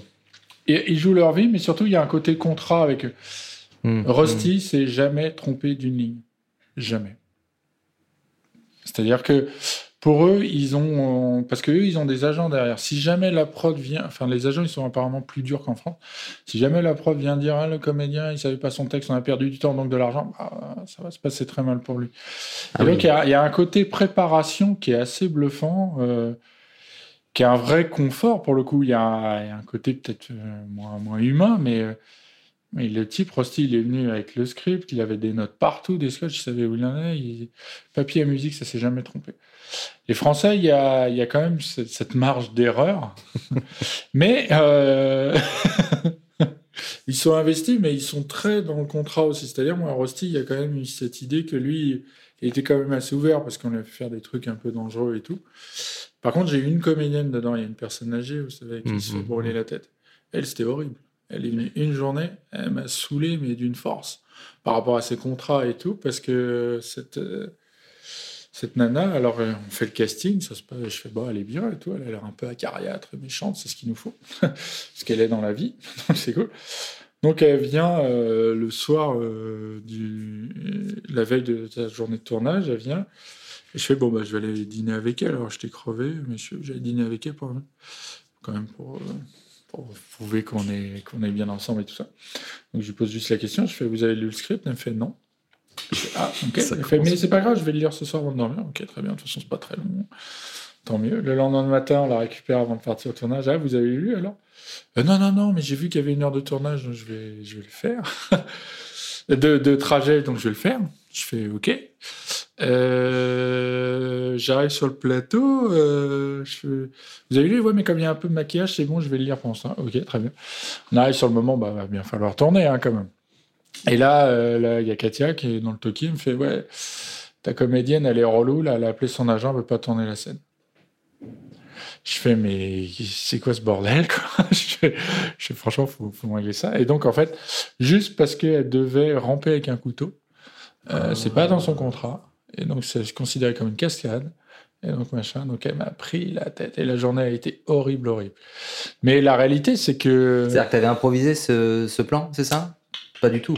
C'était Mais écrit. comme c'est contractualisé dans ces Ouais, cas-là, pourquoi, pourquoi tu t'es pas retourné contre l'agence? Bah oui, Enfin, mais en fait, le- le truc qu'on faisait, c'est que normalement, il y a un stop dans la journée. Et puis euh, l'assurance, machin. Mais nous, on n'avait pas ce luxe-là. C'est-à-dire, moi, je perdais une journée, le film, c'était terminé. Ah. Si ça donnait pas 12 jours, ça durait 13, euh, on pouvait tous aller à la plage et finir. Ouais. Donc on était un peu bloqué avec elle et tout. Et donc malgré tout, la prod appelle là-bas et dit à son agent que c'est scandaleux et tout. Fatra, blablabla. En fait, cette nénette a mis toute la mauvaise volonté du monde. C'est-à-dire que hors champ, le comédien lui tenait la feuille, quoi. Pour qu'elle lise le peu de dialogue qu'elle avait. D'ailleurs, au montage, on a galéré pour le faire. Mais tout ça pour dire que dans les trucs de contrat, ils font très attention. Et par rapport aux Japonais, ce qui est marrant, les Japonais, eux, ils, sont, ils ont un jeu très particulier. Et euh, si vous regardez la télé japonais, ils exagèrent à balle. Mais à balle, vraiment. Et eux, il faut vraiment les, les ramener vers le bas sur ça. Par contre, une fois qu'on atteint ça, qu'ils sont mis dans un truc cinéma, ce que j'ai bien aimé chez eux, c'est que c'est, pour le coup, leur nature au sort, c'est très introverti. C'est-à-dire que ils, font pas grand-chose, mais je trouve qu'il se passe beaucoup dans leur regard, dans leur attitude et tout. Une fois qu'on a balayé le côté euh, TV novelas à la japonaise, un peu comme à la manière de Kitano et tout, et c'est marrant quand j'ai tourné avec les Japonais, j'ai retrouvé ce feeling-là que j'aimais bien moi dans- dans le cinéma de Kitano, le cinéma asiatique en général. Et euh, c'était une, une bonne expérience. Les, les Japonais, ils ont. En tout cas, il y avait, il y avait ce truc-là que j'ai bien aimé, cette espèce de sensibilité ça, en faisant plus grand-chose, en fait. Mhm. Parce qu'au début, ils se sentent obligés d'en faire des caisses comme dans les films de samouraï, puis après, dès qu'on arrête, Mmh, mmh. ça commence à devenir intéressant. Donc, euh, par contre, eux aussi sont très, très disciplinés, parce que euh, si- s'ils font comme il faut pas, on dirait qu'ils vont se faire seppuku, et tu fais, bah non, t'inquiète, on va la refaire, hein, machin. Ils ont un truc, euh, mais non, non, ça c'est vraiment euh, très, très bien passé. C'était tous d'ailleurs des, euh, des, des comédiens professionnels ou c'était des... il y avait des non professionnels? Euh, la plupart, oui, en général, ils ont fait des petits trucs. Après, c'est pas des stars, mais oui, oui, c'était Ouais. des gens qui ont, l'habitude des caméras, qui avaient envie. Et puis, euh, Takuro, dans le, le Hall des pendus, c'est un gars qui avait déjà tourné plein de trucs et qui est. Et, euh, et qui aime ça, quoi. D'ailleurs, qui, chaque fois que j'ai. Voilà, cette année, on n'a pas pu aller au Japon, mais euh, quand on y va, il me fait Ah, mais vas-y, utilise-moi, use-moi. Je fais, Ah, mais il faut avoir l'argent. J'adorerais faire un long au Japon, mais c'est pas pour demain. Mais après, la France, ce qui est intéressant, en tout cas, pour revenir à ça, c'est que euh, ce que je trouve plaisant avec euh, les comédiens français, c'est qu'il y a l'aspect recherche, il est plus développé qu'avec les autres. C'est-à-dire les, Dans les petits détails. et que- oui, malgré tout, même si ça peut être un peu chiant et tout, mais il pose vraiment, au bout d'un moment, moi, je travaille, il pose beaucoup de questions et tout, il se pose beaucoup de questions. Mais ça fait que Ça te fait avancer toi ça a aussi. fait avancer moi aussi, Ouais. mine de rien. On a, bon, je reviens sur ces 12 jours, euh, franchement, sans filet de sécurité. On se dit, on se pose quand même la question de savoir comment tu fais pour gérer la pression. Parce qu'elle doit venir de toutes parts. On sait très bien comment c'est entre euh, la prod qui vient de voir, la technique, les comédiens ou le comédien. Mais bon, euh, il y a des scènes à régler, tout ça. Comment on fait? Bah, en fait, a, on- il y a une pression, mais qui est quand même différente de. Euh, mais en fait, comme comme on est dans un espace de liberté, c'est oui, j'ai une pression de me dire, bon bah, c'est quand même mettre une et, euh, et tout est perdu si on n'y arrive pas, quoi. Mais, mais au-delà de ça, je trouve que c'est une pression plus, en fait, plus simple parce que maintenant, bah, que j'ai fait un peu de pub et puis que je travaille au développement, quand on a des distributeurs et des producteurs sur le dos, c'est en fait c'est plus fatigant que ça. Pour de vrai. Non pas que je veux forcément euh, jeter, euh, jeter tout ça aux orties, mais, mais parfois c'est une autre forme de pression. À partir du moment où un film commence à coûter cher, c'est une autre forme de pression. Non, moi, la- le, stress que j'avais, c'était bah, de, de, pas finir, de pas être bien, de, faire un coup d'épée dans l'eau, puisque le but c'était aussi de pouvoir sortir de ça. Puis après, au bout de, en fait, pour être complètement honnête sur ce film-là, alors j'ai plus ressenti la fatigue physique que de la pression. J'étais plus, euh, on était tellement dans un truc où de toute façon, on- euh, fallait se faire confiance sur ce qu'on s'était dit il y a deux mois avant de partir. Il n'y avait pas lieu à avoir euh, en fait tant de réflexion que ça, puisque tout simplement, j'avais pas le temps de me dire, euh, bah attends, on va ouais, en fait non. Enfin, tous ces, ces délais-là, on n'avait pas de, on c'est quelque chose que, que, que je ressentais pas. C'était plus de la fatigue physique et euh, et c'est tout en vrai. C'est juste un moment où je me suis dit bon bah faut faut faire ce qu'on s'est dit et on verra quoi. Mais j'ai eu, euh, on, a quand même eu de, de, de, sacrés pépins, mais euh, j'ai pas eu le même genre de pression. Ça paraît tout bête. Hein. Quand vous faites une pub d'un 20 secondes, on vous met 20 fois plus de pression que sur ce film-là parce que parce que je sentais que l'équipe avait envie de faire un truc bien. J'avais un comédien qui était investi, à part Roda là qui était chiante.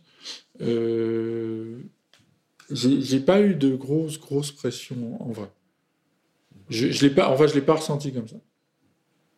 Bon, bah, T'as pas eu de moment, en fait, où d'ailleurs, euh, j'imagine que t'avais peut-être tout découpé Peut-être avant de. Oui, oui, en fait, j'avais tout découpé, tout préparé, puis il y avait un moment, fallait, euh, fallait enquiller ce qu'on s'était dit tous. C'est-à-dire, Oui, oui. et sans revenir dessus, avec la confiance vraiment de.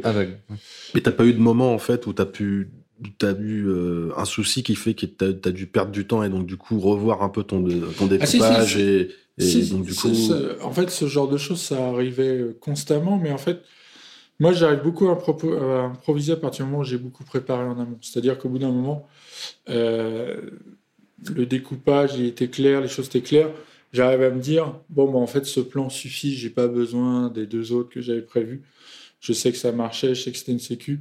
Ou quand il y a un changement, quoi qu'il arrive, la, la scène, je sais qu'elle doit aller comme ça, ça doit finir par ce plan-là, alors que ce soit une caravane, un désert, une ferme ou une case de bagnole, bon, ça va pas changer des masses. Et, euh, et puis honnêtement, moi je pense que j'ai pas ressenti la pression parce que je pense que j'avais même pas le temps pour laisser de la place à de la pression dans mon esprit. Quoi. Mmh. C'était tellement flux tendu que. Quand il y avait du jeu avec euh, le.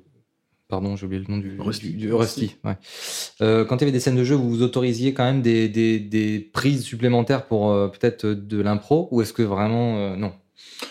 Alors l'impro, j'irai pas jusque là, mais je crois franchement qu'on n'a jamais dépassé les 4-5 plays. hein. C'était Mhm. très très rare.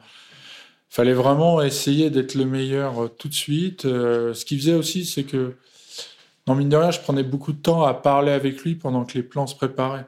Mhm. Euh, Ah oui. J'étais vraiment euh, avec lui, derrière lui, et puis euh, on avait ce, ce truc de dire que fallait qu'entre les prises, qu'on échange beaucoup pour être le plus calé possible. Mais, euh, mais ouais, ouais, j'ai le, le- le souvenir que j'en ai, c'est vraiment de la fatigue physique, vraiment physique. Euh, des petits stress en se disant bon bah, bah, ce plan-là je pourrais pas le faire parce qu'on a craché le drone dans la montagne, Euh, des trucs comme ça. Puis la tempête de sable, je sais pas si vous êtes au courant Oui. de ça. Oui, oui, oui, on est courant. La tempête, Euh, si la tempête de sable, j'ai eu un peu peur quand même ce jour-là. Vas-y, parce- expliquez- explique-nous un petit peu là. Bah, il y a un jour de tournage, en fait, euh, bah, il fait très beau et c'est très cool, on est très content. Et à un moment, il y a le gars de la Prodexé qui vient me voir et qui fait Bon, bah, la météo, là, dans deux heures, il y a une tempête de sable, ici où on est. Et je fais bah, ça dure combien de temps? Il y en a au moins pour trois heures. Je fais Bah. c'est chiant quand même. Euh, tu sais qu'on peut pas arrêter, et puis comme il n'y a pas de scène de nuit, c'est machin, et puis il faut quand même rentrer les plans et tout bah on fait bah on continue mais on laisse on laisse venir la tempête et et c'est marrant jusqu'au bout je me suis dit bah ça va être une petite connerie et tout puis bah, quand ça arrive on fait ouf on n'a pas l'habitude de tempête de sable en France donc c'est assez violent. On peut pas arrêter le tournage mais le truc donc la solution qu'on trouve c'est j'ai quand même le chef opérateur euh, qui me dit ouais mais la caméra je peux pas tourner avec les grains de sable on n'a pas de protection et tout euh, moins de trucs ça rentre là-dedans ça marche pas. Je fais, oui, mais on peut pas arrêter, qu'est-ce qu'on fait, blablabla. Mais en fait, on a transformé notre camion en, en, en dolly, et je vais vous dire que chercher les plans à coups de créneau, euh, c'est vraiment une horreur. Donc, pendant la tempête de sable, qui n'était pas dangereuse pour l'homme, mais qui était plus dangereuse pour le bateau, je commençais à avoir quelques doutes sur le fait est-ce qu'on va vraiment finir ce film, quoi. Mais on continue, on continue. Bah, en fait, là, c'est, ça se passe pendant la, la scène où le flic va le- lui sniper dans la tronche. Ça se voit pas trop parce qu'on est au travers de la lunette. J'ai réduit pas mal de plans. J'ai, je suis allé à l'essentiel. J'ai regardé le découpage. Je fais bon, ça, ça saute, ça saute, ça saute, ça saute. Et faisons. Mais c'était une expérience rigolote de chercher le plan euh, au créneau. Attends, recule, repasse à la première. Attends, marche arrière. Et comme elle était rentrée à l'intérieur, donc protégée du sable, on a pu quand même continuer. Tu, tu- c'est ton chef-op qui cadre ou c'est toi? Là, c'était le chef opérateur qui Ouais. cadrait, mais après, je suis, je suis vraiment derrière lui. Oui, j'imagine. Bah, surtout quand tu sais ce que tu veux et quelle focale tu veux. bon. Ouais, et surtout qu'à l'époque, moi, j'avais plus d'expérience en chef-op que mon chef-op de l'époque. On Ah oui, plus parce qu'il a fait plus de choses. Et euh, donc, ce qui était, il a fait d'autres choses depuis, et euh, donc il a plus d'expérience, mais il est. euh, Après, je lui remercie reconnaissant pour ça, c'est qu'il avait confiance aussi quand j'ai. Plusieurs fois, euh, j'ai deux, trois fois où je sentais qu'il y avait un petit doute chez lui. Je fais, bien, pas de souci, fais ça et c'est bon. Et il avait au moins la, la, euh, l'honnêteté, parce que les chefs-op peuvent être un peu orgueilleux, de dire Oui. euh, Ouais, t'as raison. Il n'y en a pas beaucoup hein, qui me l'ont lâché, t'as raison, des chefs-op par rapport à moi. quoi. Hmm. C'était quoi comme caméra Une RAID? C'est une raid. Une RAID euh, épique. Ouais, je crois que c'était l'épique à l'époque. D'accord. Quelles optiques euh, Oh, les objets, je sais plus. Je sais que c'était de l'anamorphe. Non, on n'a même pas tourné. Non, je crois qu'on a tourné en sphérique. Ouais. C'est pas anamorphique, mais comme avec la raid, on peut mettre le format de Oui. 40 direct. Euh, alors, les objets, je ne saurais pas dire. Bon. je sais plus. Pas. Je sais plus. On, a voulu pousser le vis. Désolé, je sais plus. Je crois que le directeur de l'hôtel vous a fait un sale coup. Lorsque vous tournez la scène finale, euh, est-ce que tu peux nous en parler? Bah, en fait, c'est pas le directeur de l'hôtel parce que ce, Ah. déc- ce décor, c'est c'est un studio en fait. C'est pas un motel. C'est vraiment un, un motel. Studio cinéma. C'était un studio, c'est-à-dire il y, a, il y a un diner, il y a station-service et il y a un motel. Et donc il y a, il y a un gérant là-dedans. Et euh, le type, euh, il, euh, on tourne, on tourne. Et puis à un moment, il, vient nous voir, il fait de toute façon, euh, là mon patron il a appelé, il a dit dans une heure vous partez. J'ai toute la scène de fin à faire. Je fais mais mais mais, euh, mais ça suffit, t'arrêtes. Qu'est-ce que c'est ce- Mais vous restez combien de temps en fait Ouais. Bah, euh, Toute la scène. très- Il y a Toute la toute, la, scène. toute la fin. hein. Je veux dire, euh, quasiment toutes les. À partir du moment où il abat le mur et qu'il voit ce qui se passe derrière. Ouais, exactement. Ouais. Quand il rentre, il vient avec la bagnole, il abat le mur, et les types qui viennent, il, télé- il y a sa femme euh, qui, euh, qui dit Je ne connais pas ce type euh, dans la chambre, puis quand il se fait, Ouais. euh, il se fait dissoudre. Ouais, ouais. Ah oui, ça aussi. Ah oui. Ah ouais. Et ça, c'était une heure. Ça, c'était une heure, et je dis à Kétia, mais c'est pas possible et tout. Il fait Ouais, ouais, mais il me saoule, euh, on n'a pas le choix. euh, Il est arrivé, il y a une clause de contrat et il a reconnu avec la prod ils n'avaient pas vu que c'était ça l'horaire, machin, blablabla. Et le type est sans pitié, quoi. Hmm. Et d'ailleurs, même je, on va le voir, on fait, mais même pas une heure et demie, quoi. C'est et, euh, Et en plus, quand tu dis une heure, c'est il faut avoir retiré l'éclairage, euh, tout ce bah qui est. le ouais, bah, bah, ça, on a pu lui gruger à la fin, mais lui à la base, il, con- il considérait ça. Ah ouais. Et même à un moment, Rusty vient le voir, j'ai fait euh, bon bah je suis désolé, faut pas. Et lui, il pensait que c'était par rapport à ses conditions de son contrat. Il fait non non, mais moi je m'en fous, on peut tourner toute la nuit, moi je veux faire du bon travail. Je... Ouais, je fais non, Rusty, c'est pas ton contrat là qui fait chier, c'est le, c'est le gérant du studio quoi. Et donc on a torché la fin en une heure. Et, sur le moment, je me suis dit mais Encore. Encore une je performance. fais mais arrêtez. euh, je- je- C'était en, Ah fait, ouais. c'était en fait euh, graduel en fait. Ah oui, non, mais c'est. En plus, on a terminé sur ça. Je fais, c'est pas possible. Bon, on a. Je crois qu'on a débordé un petit peu de 10 minutes et puis il nous a laissé replier. Mais euh, on était en. Quand même un peu d'humanité, quand même. Ouais, ouais, ouais. C'était vachement sympa. Non, mais en plus, le gars, il vient me voir en anglais, évidemment. Il me dit. Je vais pas le dire en anglais, mais il me dit Ah, je suis désolé, gars, mais c'est pas moi, c'est mon patron et tout. Ouais, ouais, c'est ça. N'empêche que tu fermerais ta bouche, ton patron, il vit à LA, il verra rien du il tout. Donc il fera rien du tout. Donc euh, toi, tu es sur place. Et, enfin bref. Et, euh, et donc ouais, on a speedé. D'ailleurs, c'est pour ça. Ouais, parce qu'il y avait de l'installation lumière en plus. Enfin, Ah, il y a de solution de lumière. Et puis même en, en enjeu dramatique pour le comédien, fallait vraiment. Ouais, bien sûr. vraiment- Là, j'imagine, on était à une prise, hein, pas, pas deux. ah bah oui, on n'a pas fait plus. Et puis lui, il- euh, ça fait qu'il était vraiment à don sur ce moment-là. Et puis euh, non, puis même il y a, c'est une des scènes avec le recul maintenant, parce que moi j'arrive à juger mes trucs euh, avec beaucoup de recul, où je sens que j'ai été euh, compacté à balle quoi. Là. Je le sens vraiment par rapport au style du film. Et euh, parce que c'est pas du tout comme alors, le spectateur le, le sait pas, ça c'est marrant, mais euh, c'est pas du tout comme, comme je le voulais. Puis on a, on a rushé comme des malades. On a... Ah, ça s'est fait très très vite. D'ailleurs, euh, les, les, les gens qui l'agressent à la fin, c'est l'équipe du film et tout. Y a pas de temps à perdre, euh, à les habiller ou quoi que ce soit. On Fait, non, non, mais c'est très bien. Enfin, il y avait vraiment. Ça s'est ça s'est fait très très vite la toute fin. C'était vraiment compliqué. Et donc du coup, c'était une heure contre à la base, peut-être il vous restait 3 heures, 5 heures, peut-être. Bah, je sais pas. 3-4 heures, moi j'imaginais au moins. Ouais. Waouh. Ça fait, ça fait, enfin, ça fait beaucoup. Puis en plus, j'ai eu euh, euh, Kazu, mon chef, euh, chef maquilleur, qui est adorable, qui est un japonais génial et tout, et qui à un moment, il fait. euh, il, il avait écrit une autre anecdote avec le mec de l'hôtel, parce que dans la journée, ils avaient vous savez, pour la scène de fin avec le rideau de douche, là, avec le sang. Ouais. Euh, je lui dis non mais faut faut juste un petit peu machin et tout et il a pas compris et là parce que il avait écrit ne salissez pas le, le décor quoi. Ah bon? Et je le laisse deux secondes et il me tartine la salle de bain. Il y en a partout partout partout. Et je fais mais, ah qu'est-ce que t'as fait et tout. Et j'ai le mec qui rôde qui regarde ce qu'on fait tout ça. Il y a il y a le le le le, le, le prod exé sur place Jeff qui va le voir, qui l'embrouille, qui lui parle d'autres choses à côté pendant qu'on nettoie. Il m'a cartonné la salle de bain, mais c'était un- c'était une boucherie. Je fais, qu'est-ce que fait? J'avais l'impression vraiment d'essuyer les traces d'un crime quand on était tous dessus en train de nettoyer le sang qu'il y avait partout. Mais partout, quoi. Je l'ai laissé deux secondes partout. Je lui dis un peu sur le rideau de douche, il m'a cartonné la salle. Dans le bonus, en fait, tu parles d'un- d'un moment où le, ton chef-op te prévient de te dire bah, en fait, on a perdu le drone.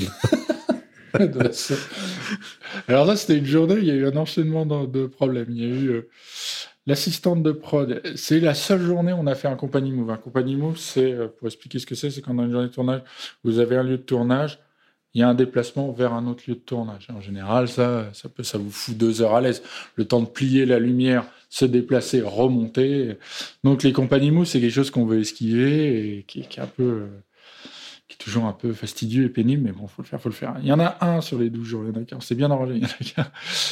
La Tifac, l'assistante, d'ailleurs, je, taquine toujours, je la, je la vois régulièrement, elle est passée de dire deux fois. C'est le jour où elle oublie de mettre de l'essence. Donc déjà, on est à sec au milieu du désert. Donc on perd déjà un temps fou. Donc elle, elle part tout seule pour chercher de l'essence pendant trois plombs. Mais en fait, il y avait deux camions. Elle, elle n'avait pas chargé le sien avec tout le matériel. Nous, on était partis sur le deuxième euh, lieu de tournage. Et vous l'avez- sans matos, sans rien. Donc euh, on attend, machin, parce qu'elle va chercher de l'essence. Donc déjà, on fait, OK, on se prend ça dans les dents.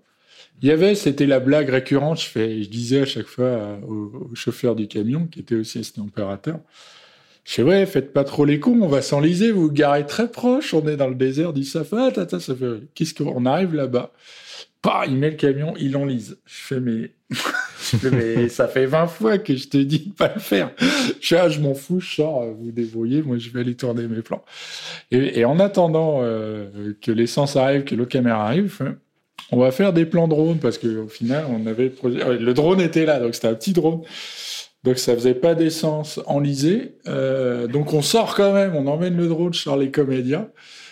Le chef opérateur, j'ai fait alors le plan il va de là à là, euh, tu fais ça et puis nous on fait courir les gars. Ok, pas de problème. Bon, je le laisse deux secondes, deux minutes avec euh, son pilote de drone. on est au Toki et là il a une idée. Et son idée c'est tiens si on passait au-dessus de la petite montagne qui est dans le désert là. J'ai pas demandé hein. Ce qui était, Ça- ce qui était ce pourtant ce qui aurait pu une- être une, bonne, idée, bonne idée. évidemment, mais quand tu l'as pas demandé, c'est un peu chiant. Et là, je fais bon, bah, on envoie le drone, les coréens sont prêts. Il fait euh, le drone, c'est terminé.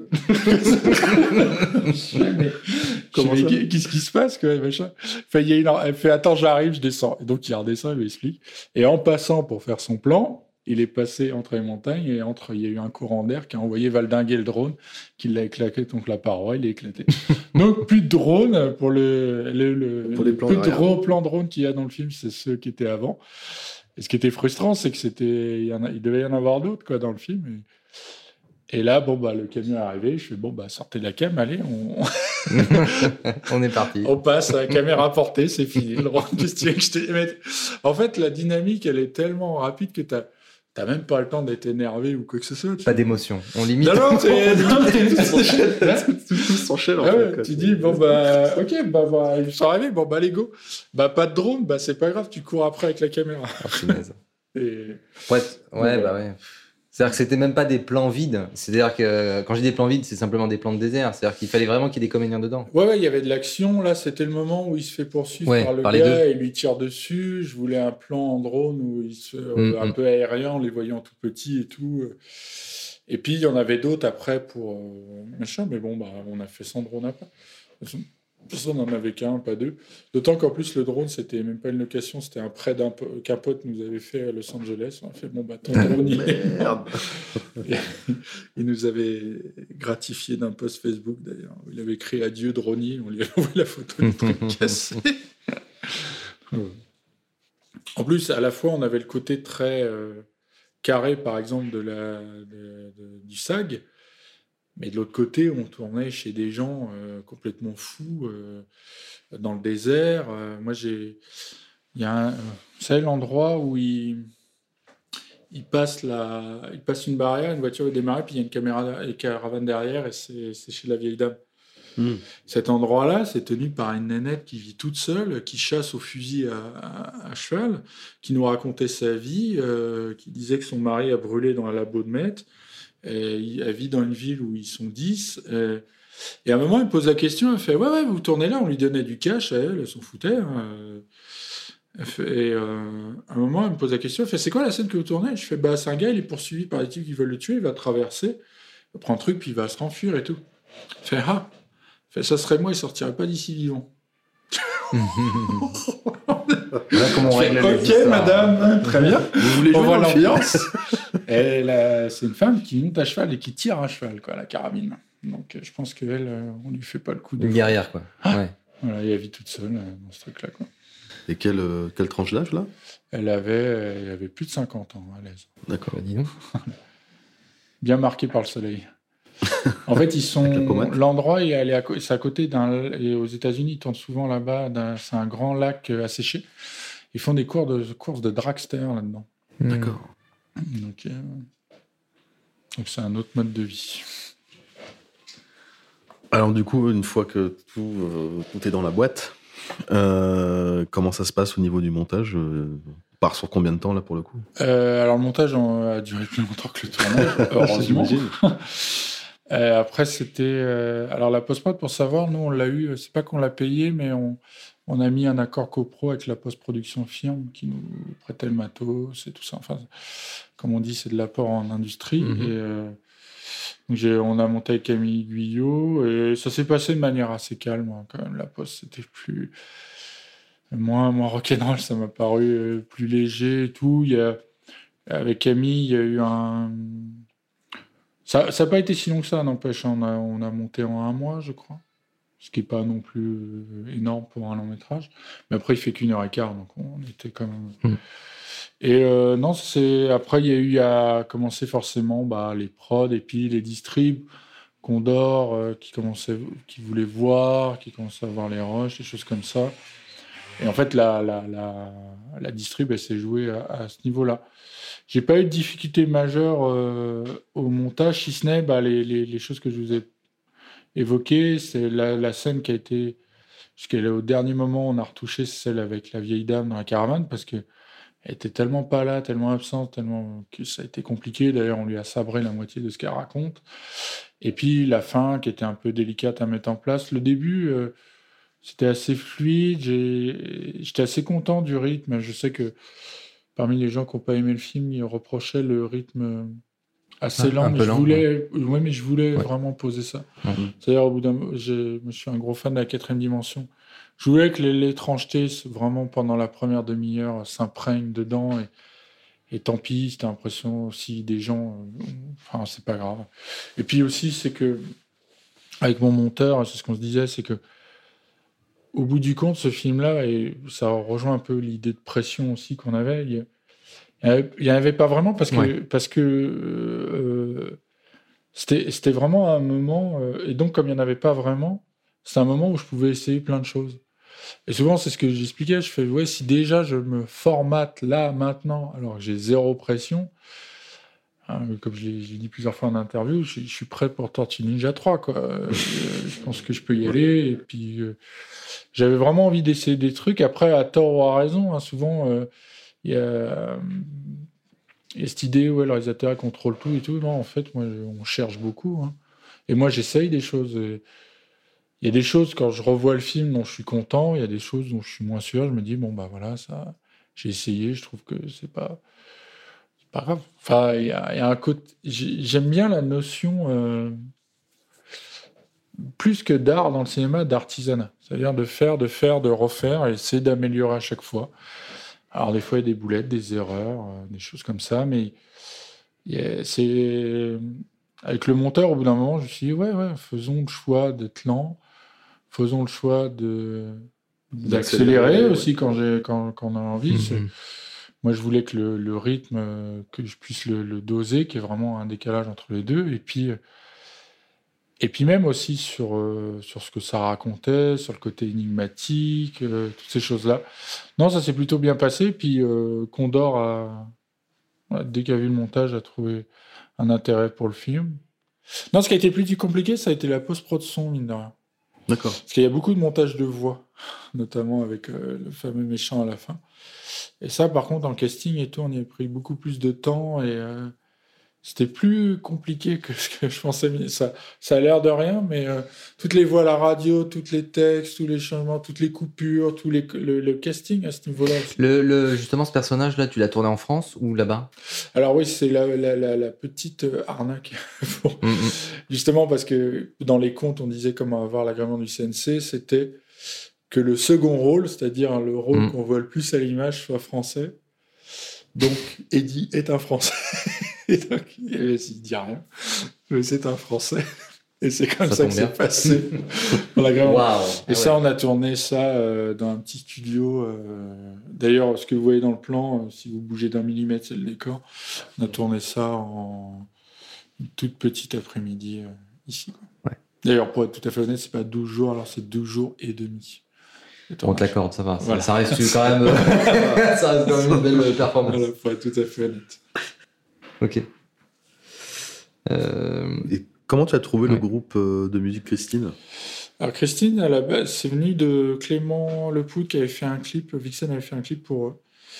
Et il m'avait conseillé de les rencontrer, et, euh, parce qu'on avait, pareil, on avait tellement peu d'argent pour un pour avoir un compositeur, c'était c'était toujours galère. Moi, j'avais un ami avec qui j'avais fait tous mes cours. Justement, je savais qu'à l'époque, lui, il n'était pas vraiment... euh, il n'y avait pas énormément d'argent pour les compositions, donc... euh, euh, enfin, je- j'en ai à peine parlé. J'ai fait, mais on va partir sur qu'il y a tellement pas d'argent.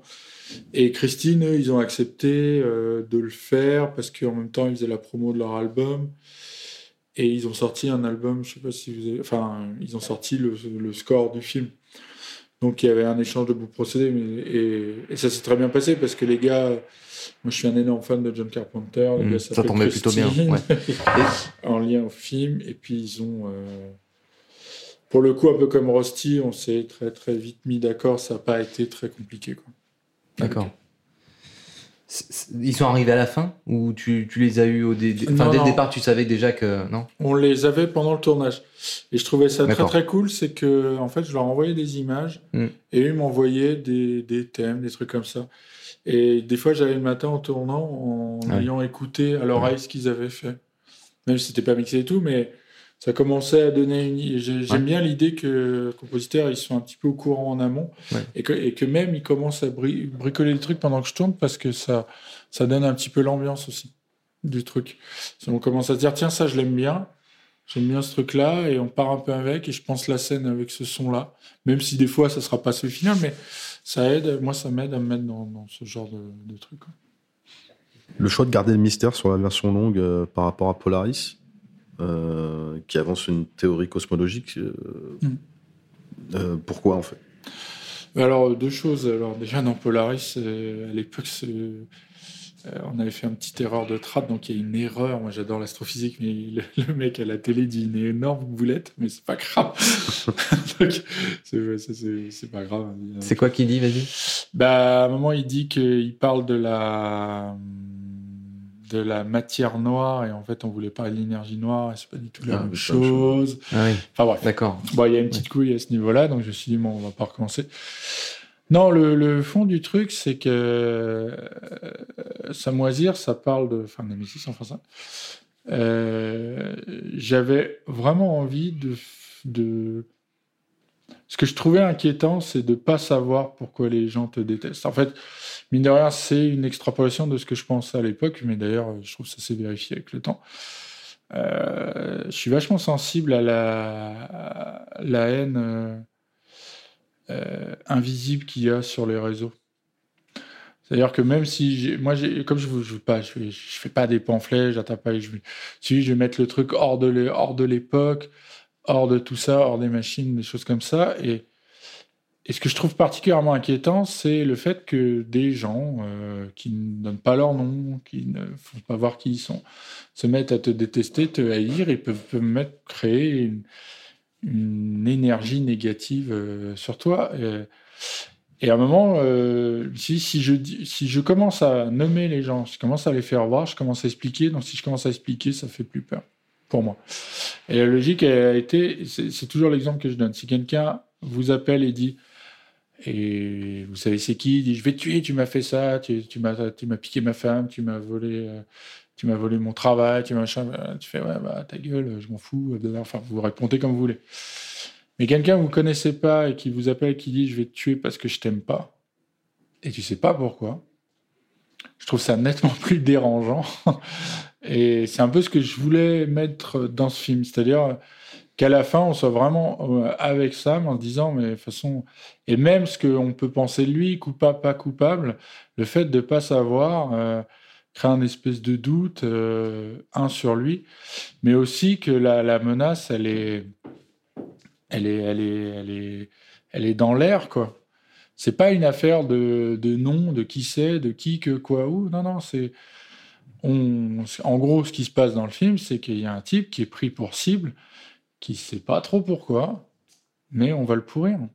Et euh, quand on voit les. Ça, ça, euh, c'est marrant, peu de temps après le tournage, euh, d'ailleurs, j'ai tourné pendant le. J'ai appris le massacre au Bataclan pendant qu'on était en prépa de ça, quoi. Ah oui. Et, euh, et tout ce qu'on entend euh, à l'heure actuelle sur les, sur les réseaux sociaux, sur les trucs comme ça, c'est que souvent ça part de choses. Il y, avait un truc aux États-Unis, il y a un type euh, qui est un livreur, euh, qui travaille dans une pizzeria, et les gens sur les réseaux sociaux ne le savaient pas, ils commençaient à dire que c'était un pédophile. Attends, raison, je ne sais même pas. En tout cas, un jour, c'est arrivé, expédition positive, sont arrivés, ils l'ont tué. Et ça vient de nulle part. Et, on et je trouve qu'il y a un côté euh, bah, dérangeant à ça. C'est-à-dire de juste. Hmm. Il y a, il y a cette- la scène qui me fait le plus, qui me fout le plus mal à l'aise et dont je suis le plus content dans, dans, dans Samoisia. C'est le moment où il relit les lettres et il voit que c'est Eddie et on entend à la radio juste un mec qui dit ouais je vais je vais juste appeler juste pour cracher ma haine en fait. Je sais que vous allez choper puis et il commence à cracher sur tout le monde il dit les banquiers les enfin ça, a plus de sens. Mm. et, et d'ailleurs souvent les gens me disent ah, c'est quoi cette lueur dans le ciel? Alors moi je trouve intéressant toutes les interprétations que les gens font. C'est juste une énergie de haine qui, qui est en train de grossir quoi c'est ça représente ça pour moi. Voilà. Euh, maintenant après toutes les interpréta- interprétations euh, sont je l'ai fait comme ça donc j'ai j'ai pas à me, dire ah je suis surpris que des gens le prennent de telle ou telle façon puisque c'était le but. Je voulais vraiment euh, après je sais pas si j'ai réussi ou pas et je sais pas si j'ai tort ou raison mais laisser ce flou là parce que je trouve que c'est ce qui est inquiétant. Ça paraît bête mais j'avais le sentiment qu'on avait fait un truc pas trop mal sur, le moment, je ne savais pas où ça allait, mais quand je regardais, le, film se faire en post-prod, parce qu'encore une fois, pendant les 12 jours, je pense que j'ai rien réfléchi du tout. Mm. Et quand on voit que ça commence à s'assembler, on fait Ah bah tiens, en fait, ça, ça tient quand même un peu la Ouais. route. Et puis euh, des gens viennent voir des inconnus, ils font Ah, quand même, c'est bien, ah, c'est quand même euh, c'est beau. euh, euh, L'image, elle est quand même chiadée. Alors que. Hmm. Enfin, il y a plein de choses comme ça qu'on a eu de surprise en surprise qui étaient assez agréables. Euh, Est-ce est-ce que vous avez tourné en 4K non, à l'époque, non. Parce que l'arrêt le propose Je sais plus. En fait, ma Ah, si, si, non, à tourner, à juste tourner, si, si, tourner, Ouais. si. Non, par contre, le master est 2K. On a tourné, je crois, en 5. Je te pose, je te Ah, pose cette question par rapport au- à la diffusion, forcément, parce que du coup, tu as accès aux plateformes, enfin, notamment Netflix, puisque Mm. eux, leur standard, c'est le 4K. Du coup, vous n'avez pas réfléchi à un moment donné à peut-être essayer de passer par des plateformes pour la diffusion avec Bah, il, est sur, euh, il est sur OCS. Ah, il est sur OCS. il est sur bien, ne. OCS. Et là, j'ai vu que récemment, il est sur Amazon Prime. Ouais. Et il est aussi aux États-Unis sur. Ouais, en français. Et il est euh, sur Shudder aux États-Unis. Ah oui, bon, espèce- en gros, tu les as tous, quoi. Donc, ils sont là. Par contre, Netflix l'a pas pris. D'accord. Pour quelle raison? Tu sais pas? Dommage, ça aurait été intéressant. Je sais pas. ils- C'est pour ça que ça a pu, ça a pu aller à Amazon. Ouais, exactement. Non, Netflix l'a pas pris. euh, bon, euh, après, ils donnent pas plus raison. Ils disent euh, je reçois un non. ok. Non. Le mail, le mail avec un seul mot, tu sais, en caractère. Ouais, ça passe par le producteur. Le producteur fait bon, bah, Netflix, c'est non. Donc, euh, voilà, il y a pas. j'ai- Après, je sais pas, j'ai pas grand chose à dire. Non, non, mais ok, c'est marrant. Oui, après, c'est peut-être une question de goût, j'en sais rien. Ouais, je sais pas. Non, non plus, je, je pense sincèrement qu'il il aurait pu avoir sa place parce qu'il y a quand même des films euh, sur Netflix qui sont un peu arbres, mais, D'accord. mais bon. Et du coup, euh, l'accueil en, en festival, parce que j'imagine que c'est là, c'est là qui, qui- Bah, qui s'est vu en fait massivement, on va dire, sur un grand écran Ouais, ouais, bah en festival, moi j'ai, on a été très surpris parce qu'encore une fois, quand on, refait, on remonte tout le film, c'est qu'à la base c'était un film qui était fait pour foutre dans la tête des prods que je savais faire un film. Et c'est un peu une belle histoire, c'est il est distribué et sectionné dans tous les plus gros festivals fantastiques français et même étrangers. Il est en sélection officielle à CGS. Il faut savoir qu'à l'époque, euh, je suis en sélection officielle face à Dernier Train pour Busan et Neon Demon. Et quand on sait qu'on a tourné pour 60 000 balles en 12 jours. euh, D'ailleurs, le, le sélectionneur de CGS, euh, on a pas, j'ai parlé un petit peu avec lui, puis il me posait des questions sur le film. Il est, il est tombé de sa chaise quand je lui ai dit comment c'était. Il m'a fait, mais à pas un seul instant, je me suis dit que c'était un film à deux francs. hein. Mm, mm. Oui, complètement. Ça se voit. Euh, et- mais- et pour moi, c'était un- vraiment le beau compliment, c'est-à-dire que que tout le monde comme ça, on ait pu se réussir à faire un film où ça se voit, ça sent pas la misère. C'est, euh, faut dire que le décor aussi euh, joue énormément. euh, ça va avec. Le, l'acteur est euh, investi aussi, donc. Ouais, le, le décor, puis les points de vue, puis aussi un truc aussi que j'ai dit très, je pense hein, très tôt à toutes les équipes, j'ai dit de toute façon, enfin je sais pas si vous avez vu le film, il est quand même pas au mauvais sens du terme, mais plan-plan. Parce que je leur ai dit, de toute façon, on n'a pas les moyens de rêver des plans de caméra très compliqués et tout. Je fais, par contre, et ce que je disais à mon chef aux équipes, par contre, le langage cinéma de base, c'est-à-dire la caméra sur un pied et du cut, ça, on peut être très fort sans juste prendre le temps de chercher le beau cadre, venir à la bonne heure. Ça, ça mange pas de pain et ça coûte pas plus cher.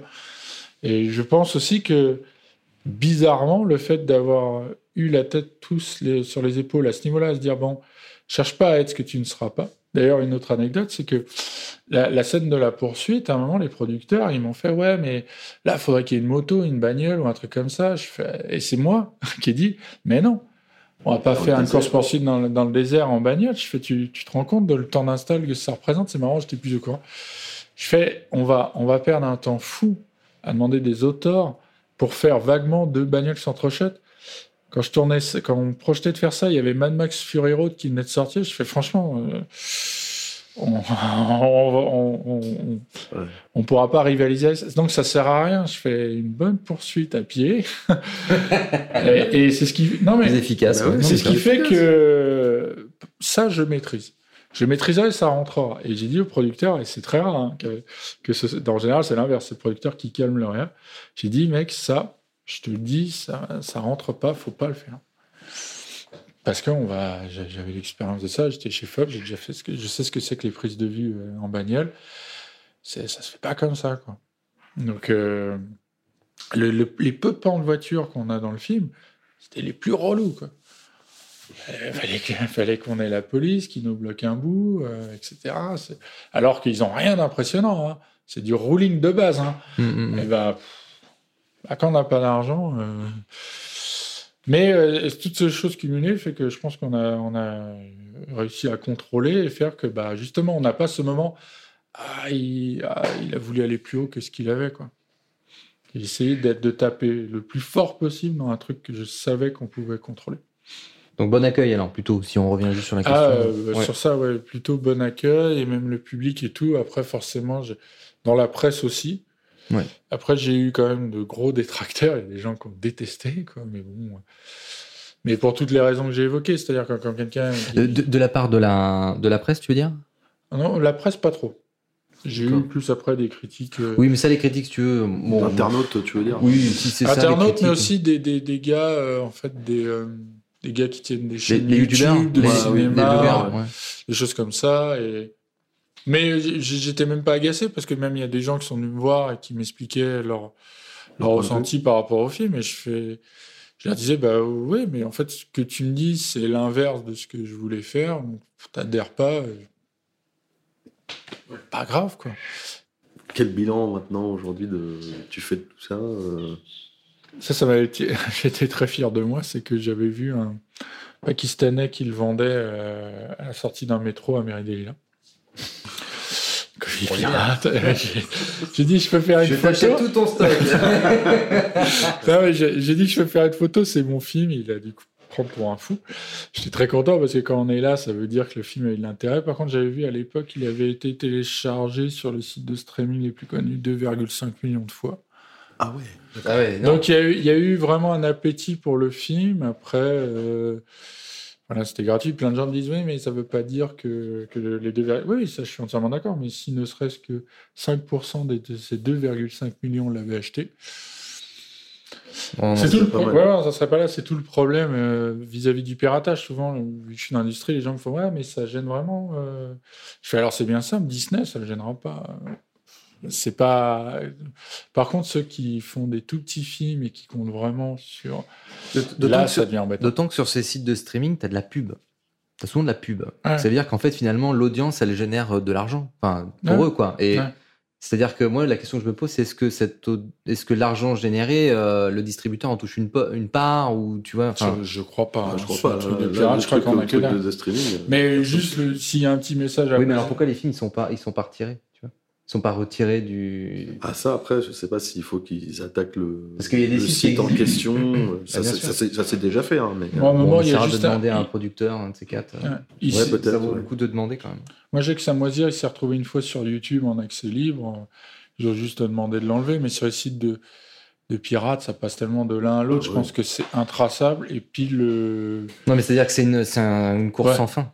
Oui, et puis je- la réalité, c'est que les gens ils font ouais, mais c'est cool, ils voient ton film. Alors, je suis entièrement d'accord et je veux pas jeter la pierre sur. Mais encore une fois, vraiment pour de, c'est que le piratage impacte les tout petits films, forcément. Que, que, enfin, que Disney perde un million, bon. mais moi, ça paraît bête, mais on s'est pas remboursé avec ce film-là, je crois à peine. Euh, si ne serait-ce que j'avais gagné 10 000 euros euh, sur ce film, j'aurais été très content. Et euh, bon, pas- mais après, le, encore une fois, le but n'était pas de faire de l'argent, c'était vraiment de faire valoir euh, le fait que je pouvais faire un film. quoi. Oui. Après, mais c'est quand même très important quand même que ça puisse quand même générer quand même un peu de revenus justement pour que tu puisses peut-être enchaîner sur un sur un sur, un- sur un autre film à c'est ça aussi Mon dernier, là j'ai reçu il y, a, il y a un mois mon dernier relevé SACD, j'ai touché 16 euros, j'étais très content. C'est toujours ça de prix. C'est toujours ça, écoute, je veux dire, ce sera, c'est un coup de McDo. Et puis, Oui, c'est ça. C'est-à-dire, ça te paye quelques baguettes euh, pour euh, les prochaines semaines et puis voilà, les pains au chocolat. ton petit plat au, Après, au voilà, c'est- c'est- c'est c'est pas dramatique, hein, pas une affaire, Ouais. comme ça. Ça fait euh, maintenant un petit moment que tu as terminé euh, tout ça. Tu, euh, J'imagine que bon, ton film, tu l'as dit, il est un peu clivant. D'une certaine Mm. manière, il y a des gens qui vont rejeter euh, ce côté un peu mystérieux et il y en a d'autres qui vont adhérer. Mais avec toutes ces discussions que tu as pu avoir, qu'est-ce que tu en tires? Euh, avec les, avec, Ouais, les les, personnes qui. ouais, qui qui n'étaient pas vraiment d'accord. Bah, le truc, c'est que, en tout cas, à l'époque et au moment de ce que je voulais faire, c'est que je. Encore une fois, les critiques qui m'ont été faites sur ce film, je, je pouvais les comprendre et les entendre Ouais. et les assimiler. C'est-à-dire que quand quelqu'un me disait, ouais, mais là, tu m'as perdu, euh, terminé, euh, je disais, oui, oui, mais euh, à, à partir du moment où, euh, où c'est ce que je cherche, je peux pas considérer, moi, que c'est un défaut. Moi, la personne qui m'a dit, tu m'as perdu, je fais, oui, mais c'est ce que je cherchais à faire. C'est-à-dire que je- je- cette critique-là, je l'aurais prise forcément de manière négative si j'avais voulu être clair et limpide. Alors que c'était pas le cas. Je cherchais à mettre dans une situation où il n'y a plus grand-chose. Tu as du mal à te raccrocher. Et pour essayer, après, voilà, ça crée du malaise ou ça en crée pas. Mais c'est ce que je cherchais à faire. Donc, sur le moment, je me suis dit, bon, bah. euh, de toute façon, euh, c'est pas grave. Hein. Je j'ai pas la prétention de plaire à tout le monde. Et puis, euh, et puis, et puis, tant pis. En fait, la, la réalité par rapport aux critiques et aux personnes surtout, le, le- le vrai baromètre euh, qui est valable, ça paraît bête de le lire, mais c'est le mien. C'est-à-dire, moi, si j'ai pas honte de ce que j'ai fait et je suis en accord, euh, si moi j'ai honte, par contre, je- quand je me prends des critiques, je, je le vis assez mal. Mais quand je suis assez à l'aise avec ce que j'ai fait, ce que j'ai voulu dire, j'ai l'impression que, que, que ça marche, on peut me, me déglinguer. Bon, Mhm. bah, c'est comme tout, hein. moi il y a des genres de films que j'aime pas et, et c'est pas grave, ça veut pas dire que c'est mal fait, tout ça. Après, le, ce qui m'a fait réfléchir un peu, ce qui- par contre, pour le coup, c'est que ce film maintenant il a, a été tourné à 5 ans, il est sorti il y a 4 ans. Euh, là où ça me rend un peu plus triste, c'est que, encore une fois, et je reviens à la logique des courts-métrages, en dépit de tous les festivals qu'on a eu, c'est très très dur toujours de, de faire valoir ce genre de film et ce genre de discours dans, dans, dans, le cinéma, en dépit du fait que moi, je, je demande toujours des, des budgets relativement petits. Quoi. Je, évidemment, je, je, demanderais 250 millions de dollars. Je vais pas arriver en disant bon les gars, vous allez rien comprendre. la vie est belle, quoi. Mm. Mais euh, c'est pas le cas. Et, et, et, pour de vrai, le, le bilan que j'entends, j'aimerais que les, les, spectateurs soient un peu plus curieux qui parfois laisse le cordon, le, lien cérébral que tout le monde a et que tout le monde veut rationaliser, et laisse un peu plus parler le cordon émotif qu'on peut avoir avec les choses, avec ce qu'on ressent, avec ce qu'on dit. Euh, comme je disais en off, par exemple, David Lynch est un cinéaste qui me fascine. J'ai adoré la, saison 3 de Twin Peaks. Et je ne peux pas intellectuellement euh, expliquer pourquoi j'ai aimé. Par contre, en sensation, euh, oui. Et, je trouve qu'on peut aussi avoir, euh, et je l'espère, euh, avoir, avoir ce lien-là aussi avec le cinéma. Je trouve que c'est pas réservé qu'à la littérature ou à la peinture ou à la photo. Il y en a où on se laisse volontairement, euh, volontiers aller, c'est la musique. La musique, c'est rare de dire ah, j'adore parce que tu as vu cette montée chromatique et c'est. Ces accords. Là. Ouais, c'est.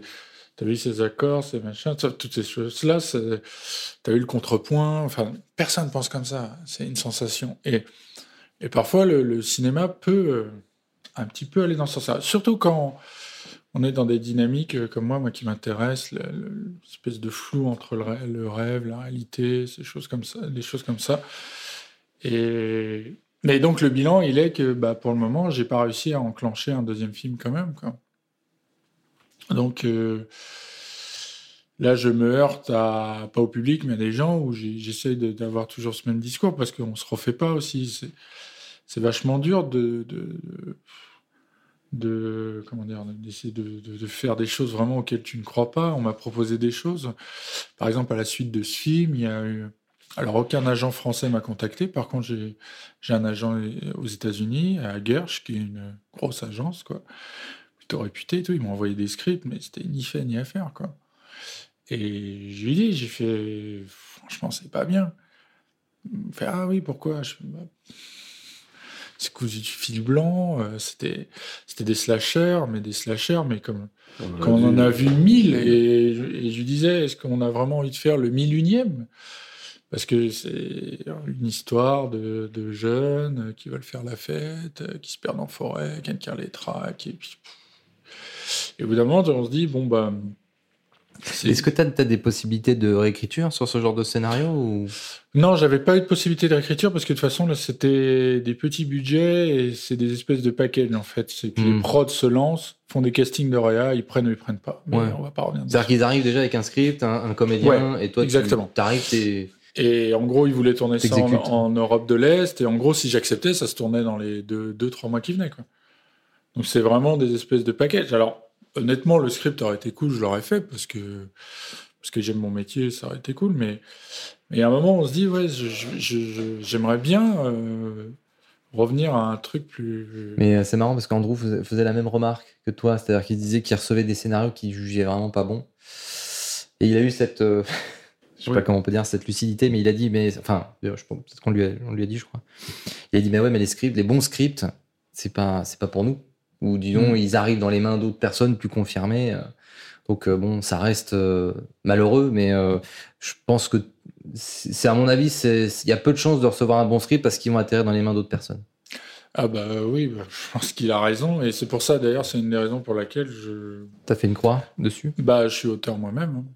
Oui. C'est-à-dire maintenant les choses moi que j'essaye de vendre et sur lesquelles je travaille c'est moi qui les écris parce que à chaque fois que j'ai reçu quelque chose, je me disais mais Enfin, c'est de toute façon, même si je peux déployer euh, euh, des efforts en mise en scène pour faire passer la pilule et tout, c'est quand même des personnages clichés, un truc cliché, puis tout est expliqué. C'est-à-dire, mmh. c'était, j'ai pris cette expression d'ailleurs, au truc que j'ai dit, c'est vraiment les films. Tu rentres, tu regardes, et à la fin, comme, à comme le bar il ferme, on referme la porte derrière ça, on ferme la clé, on a oublié Euh, j'ai- pas envie de travailler dans ces trucs-là. Mais si ça rend, euh, ça rend le tout euh, délicat parce que en- en- globalement, Samoisir a quand même eu, on- je parle de la presse, hein, la presse critique, hein, de bonnes critiques. hein. Je veux dire, euh, moi j'étais surpris. Il y a. comment s'appelle C'est Écran Large, ouais. Mhm. Simon Rio, je pense vous connaissez de Écran Large, qui fait une super critique du film. euh, et on n'a que des bonnes critiques, mais ça passe pas. Et je sais plus qui avait dit, je, je, suis plus en plus d'accord avec ça. En fait, les, euh, critiques ont per- perdu face aux chiffres. C'est-à-dire, tant que votre film, maintenant, comment on vous les vend Ouais, c'est le film qui a fait 500 000 entrées, c'est le film qui a fait 100 000 entrées. Mais, est-ce qu'il était bien, en fait? Et je, je trouve que. Est-ce qu'il y avait quelque chose d'intéressant je, je trouve qu'on est tellement dans un truc, et oui, forcément, ça moisir d'un point de vue chiffre. euh, Ouais. Voilà. Mais quand on. on- et j'ai beau le. Et je vous jure que j'essaye hein, de- depuis 4 ans à vendre les projets, et en dépit du fait de la bonne presse que j'ai pu avoir, Mmh. que. Eh ben, ça prend pas. Quoi. Bah Ouais, mais tu sais, ça me fait penser à cet exemple-là, mais c'est le contraire en fait. Ça me fait penser à Besson quand il sort euh, Le Grand Bleu. Hmm. Il se fait cracher dessus par la, par la, la critique. Il a aucune critique. Mais si le film il s'est fait sauver, c'est parce que le public, lui, il a adhéré, il a suivi. Et en fait, euh, il a Et je crois qu'il y a eu une ou deux critiques qui ont, qui ont essayé de justement d'aller à, à contre-courant. Maintenant, c'est un petit peu le, Oui. Un sport, quoi. C'est limite. Non, non, mais moi, je, si tout le monde aime des bien, vidéos, tu vois, non. et Besson en train de, de, de s'affronter contre un critique, mais Ah tu oui, sens oui. bien que c'est deux mondes, mais complètement différents. T'as un mec qui fait euh, du cinéma de genre, et puis t'as un autre euh, critique littéraire. Et c'est les prémices des débats euh, qu'on a toujours entre le cinéma réaliste, euh, d'auteur, euh, avec des tendances un peu sociales, et puis le cinéma de genre. Mm. Enfin, le genre fantastique, euh, SF, etc. etc. Euh, Pour moi, cinéma de genre, c'est vraiment pas un gros mot. Et d'ailleurs, on appelle cinéma de genre, c'est en... toujours pour mettre en comparaison avec cinéma dit d'auteur. Mais qu'est-ce que ça veut dire, cinéma d'auteur? C'est-à-dire que tu, ça tu peux faire du genre et, et- et être un. Mais non, mais moi, à auteur. partir du moment où j'ai écrit le script, ça s'appelle Plus auteur. social, Ouais. peut-être plus social. Genre et social. Alors Ouais. les deux peuvent se mélanger, encore une fois, mais il y a une distinction qui est quand même faite. Euh, Mais malgré tout, j'aimerais que les, les euh, entre guillemets, que les, euh, enfin, je sais pas, il y a un truc qui fait qu'on est, on est vraiment dans un truc de chiffres qui, qui forcément, bah, peser dans la balance, bah, mon film, il pèse pas grand chose. Mais quand tu regardes les critiques, euh, j'ai eu plein de gens qui ont trouvé ça très intéressant. J'ai été très touché en septembre parce que quand j'étais gamin, moi, je lisais Starfix et euh, il y a le bistrot de l'horreur qui a parlé Mm. de mon film. Et, euh, et j'ai euh, Christophe Lemaire, c'est ça? Non. Oui. Ouais, Christophe Lemaire qui parle du film et qui dit que c'est vachement bien. Ça m'a beaucoup touché. C'est un mec que je lisais quand j'étais gamin et qui dit c'est super. Et puis à un moment, il lâche quand même au milieu du truc. euh, il fait, ouais, il pousse un espèce de coup de gueule. Il fait, ah, ça c'est bien la France. Il fait, on a un gars quand même qui part tout seul, qui a pas de moyens, qui fait des plans à la Carpenter. Enfin, je crois que c'est son expression. Qui fait un film qui est hyper étonnant et tout. Cinq ans après, il n'y a rien. Il fait aux États-Unis, il y en a un, il fait un film dans le même genre. Qu'est-ce qu'on lui donne? On lui donne Rogue One. Il fait, voyez bien la différence de traitement. Et c'est vrai que moi, j'arrive. Je suis à la fois euh, peiné pour, ça. Après, je me dis, moi, je, on entend souvent en France, ouais, mais il n'y a pas de cinéma de genre euh, qui est bon et tout. Ouais, mais sincèrement, moi qui ai le, nez dedans, euh, on nous laisse pas trop nous exprimer non plus. C'est-à-dire, il y, a des- il y, a, il y a des barrages, mais on n'a pas idée qu'on a le nez dedans. Moi je, moi, je sors de réunions avec des, des producteurs, des distributeurs, ou encore une fois, celle que j'ai racontée avec le CNC, où je, suis un peu dévasté. Je me dis, mais. Et après, derrière, d'ailleurs, plusieurs fois, on m'a critiqué, ouais. Euh, parce que ça, il y a des gens qui pensent que Samoisé est un film américain. Je rappelle que ce n'est pas un film américain, que c'est un film français. Et on m'a plus ou moins sous-entendu qu'il y avait un fétichisme pour euh, les États-Unis. Genre, j'étais pro-ricain. Et, je leur dis- et souvent, la réponse est claire. Je fais non, non, c'est bien simple. Quand nous, moi, ce métier, j'ai envie de le faire. Je suis passionné par ce boulot, c'est le boulot que je veux faire. Moi, je vais, on me laisse la possibilité. Si je n'ai pas tourné plus que ça en France, c'est tout simplement parce qu'on ne me laisse pas le faire. C'est pas un fétichisme de tourner aux États-Unis. Je leur dis souvent, d'ailleurs, si vous regardez, j'ai tourné en France, je tournais au Japon. Les États-Unis, c'est parce que les gens m'ont laissé aller le faire. Mais euh, si demain il faut tourner au Maroc, j'irai tourner au Maroc. Il faut tourner à Kiev, j'irai tourner à Kiev. C'est- pas le souci. Et c'est vrai que le bilan à ce niveau-là, à la fois, je reste optimiste et j'y crois et j'ai envie d'avancer. De toute façon, je m'arrêterai pas. Enfin, vu à quel point euh, Enfin, pour moi, même si ça marche jamais, euh, même avec ma retraite, je paierais à faire des petits cours toujours à côté.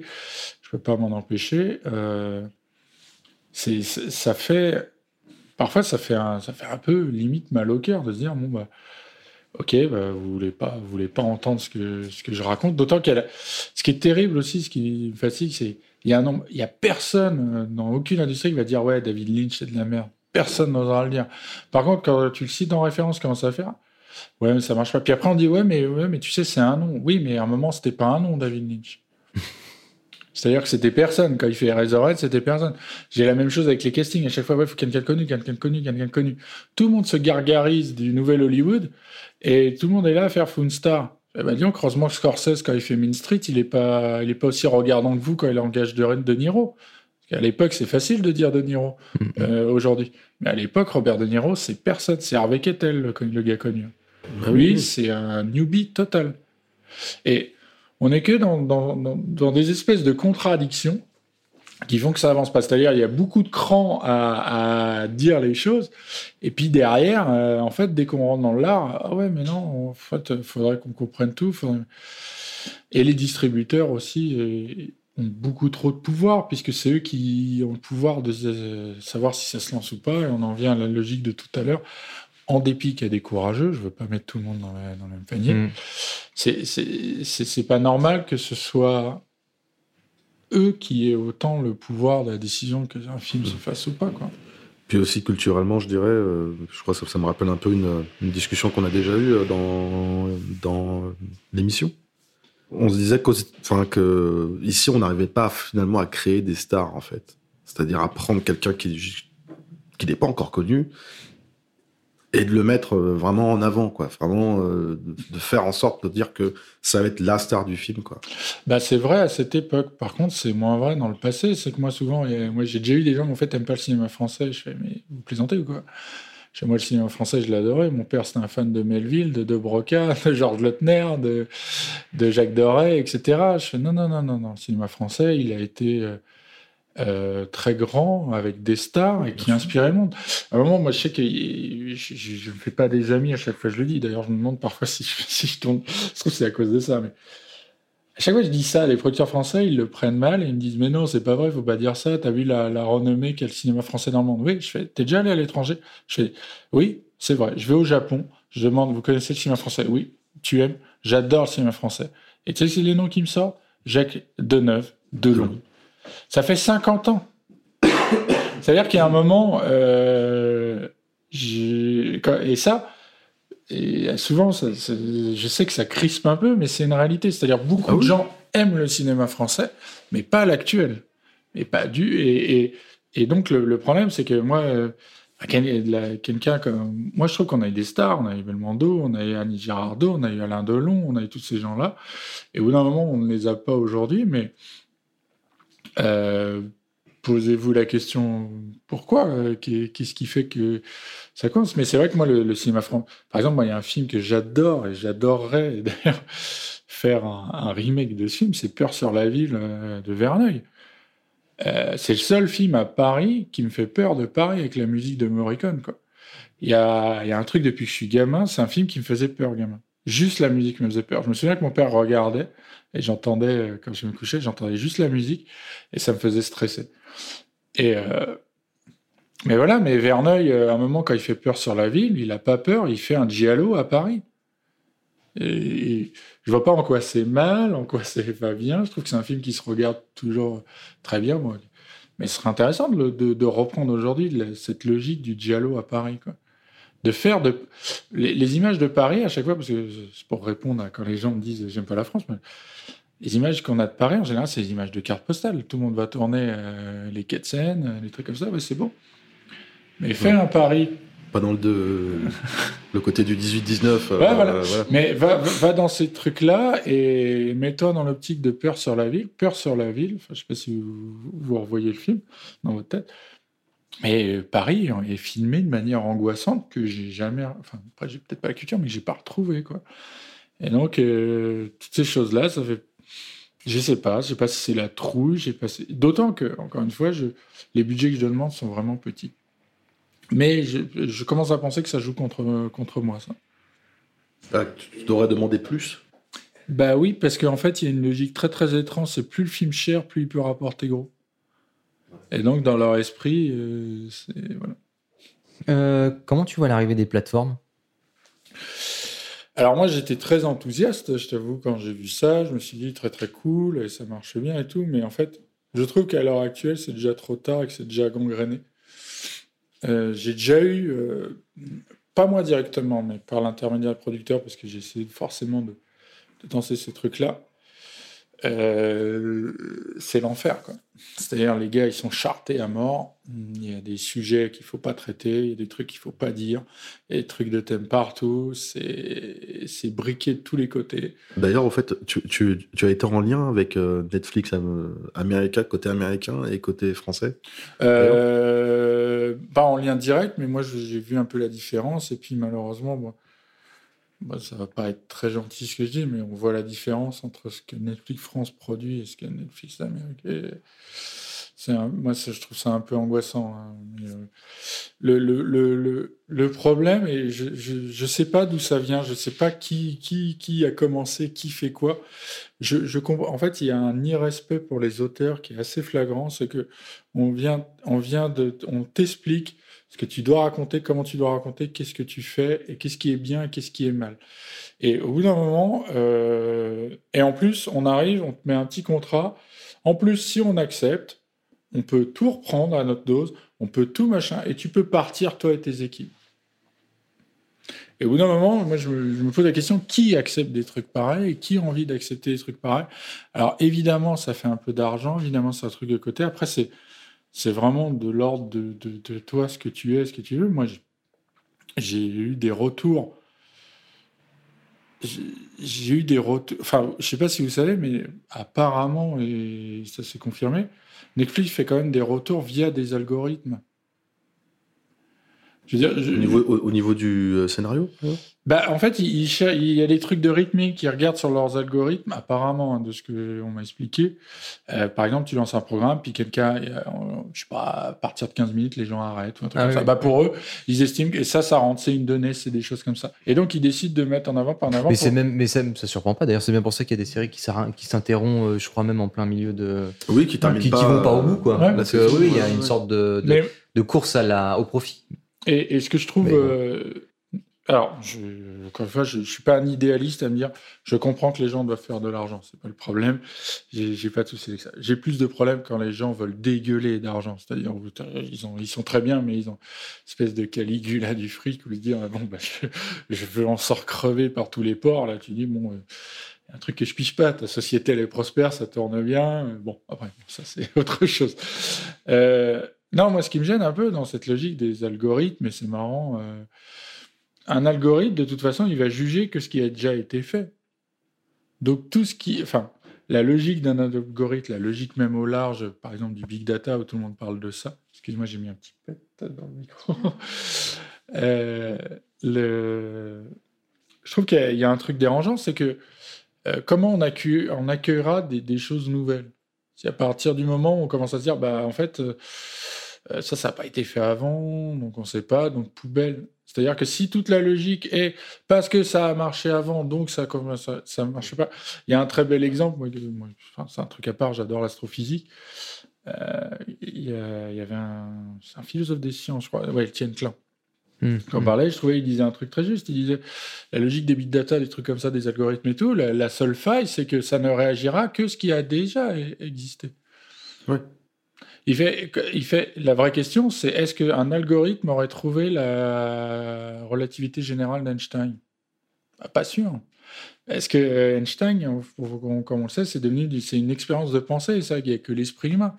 Et je trouve que ça, ça se colle très bien aussi à l'expression artistique. Comment on pourra juger quelqu'un qui Ce vient. que tu veux dire, c'est que la, les pla- la plateforme, en gros, s'ouvre de moins en moins aux propositions originales ou Bah, ça ce que veux dépend. Ça dé- enfin, en tout cas, là, là, on parlait de Mm. Netflix, mais moi, je vois avec euh, Amazon, Mm. ils vont chercher à, à, à Sundance, par exemple.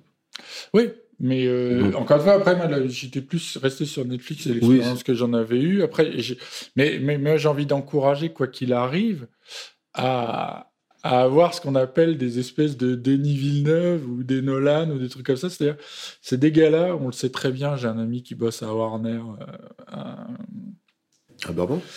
Non, euh, en Angleterre. Ah, Et euh, c'est des gens, ils gagnent jamais d'argent avec leurs films.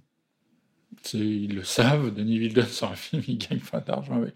Mais ils ont la caution qu'on continue à faire.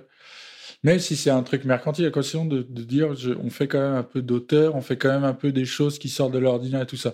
Et il faudrait qu'à un moment, tout le monde, au lieu d'être dans une espèce de, de truc, de se dire laisser la place à des trucs un peu origina- euh, originaux qui sortent de l'ordinaire. Peut-être que ça va pas passer, peut-être que des personnes vont se sentir larguées, mais peut-être aussi ça va créer un nouveau mouvement, ça va créer de nouvelles vocations, ça va. Et d'autant que, encore une fois, c'est que euh, Netflix, ils sont riches à millions. Je suis pas sûr que euh, de dire de faire un film d'une heure vingt, euh, que ce soit une prise de risque qui va faire couler leur baraque. Enfin, après, c'est peut-être un truc idéaliste. Moi, je suis très, très, très. Encore une fois, des gens qui ont peu d'argent et qui se mettent vraiment en galère pour le faire, je peux comprendre la notion de risque.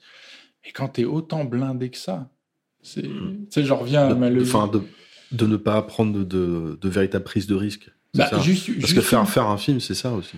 Bah, c'est une prise de risque. Moi, je, je ne vois pas comment les discussions que j'ai, a des fois avec des producteurs que je trouve surréalistes, et même, et même, euh, les gens que on essaye de convaincre pour faire les films, c'est des gens qui, qui veulent me, qui veulent entre guillemets, on dirait qu'ils veulent que je leur certifie que ça va marcher.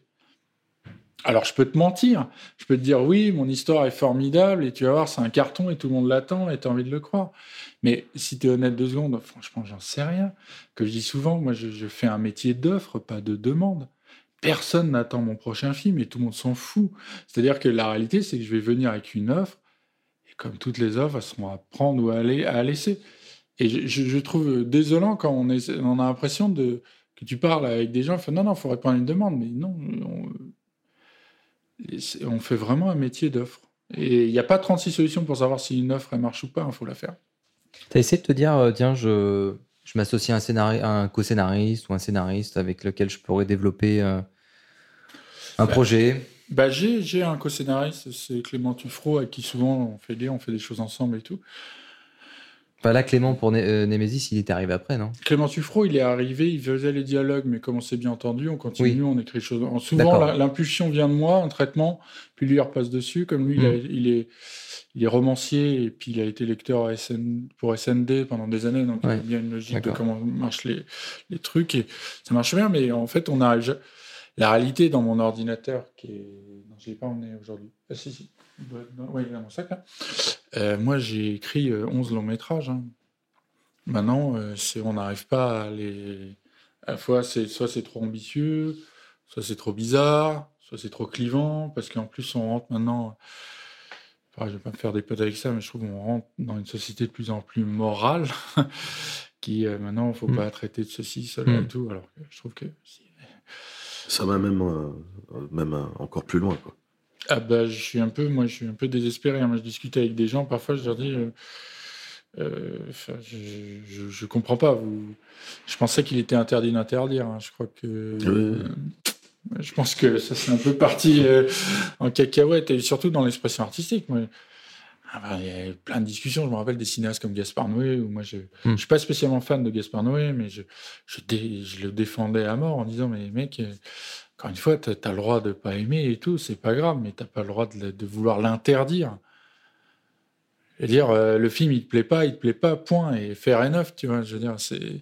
Mais de vouloir l'interdire ou ça devrait pas exister, enfin, non. euh, il- Mm, mm. Et après, tu as tout à fait le droit de pas aller le regarder. hein. Mais bon, c'est... T'es- dans un truc, moi, Ouais. j'hallucine. hein. Non, non, je, je- là, c'est- carrément, euh, là, point de vue américain. euh, je sais pas si tu, tu, tu suis la, la série Mandalorian, je sais pas si, si, si ça te non, parle. je suis pas. Le divorce est consommé avec Star Wars Avec depuis j'ai vu le ok. 7. euh, je pense que j'ai- Et pourtant, justement, c'est ce qu'ils font à part qui est, qui est, qui est beaucoup plus intéressant, Ouais. moi, je trouve. Mais, euh, mais en fait, en gros, voilà, il y a, y a un. J'irai regarder, j'irai regarder. Il y a, y a un- Mais c'est bon. pas une obligation. Il y, a de- y a un personnage qui est, euh, qui est une sorte de bébé Yoda, en fait. Mhm. C'est un peu la, Ouais, bah, j'ai vu la, la coqueluche, Ouais, euh, de la série. Et euh, donc, du coup, il y a un épisode, euh, là, sur cette nouvelle saison, où en fait, il se met à manger en fait des œufs. En fait, quand c'est un petit, c'est vraiment un, c'est un bébé, quoi. Donc, en Mm. fait, il fait un peu Mm. comme il, comme, il, comme il sent les choses, quoi.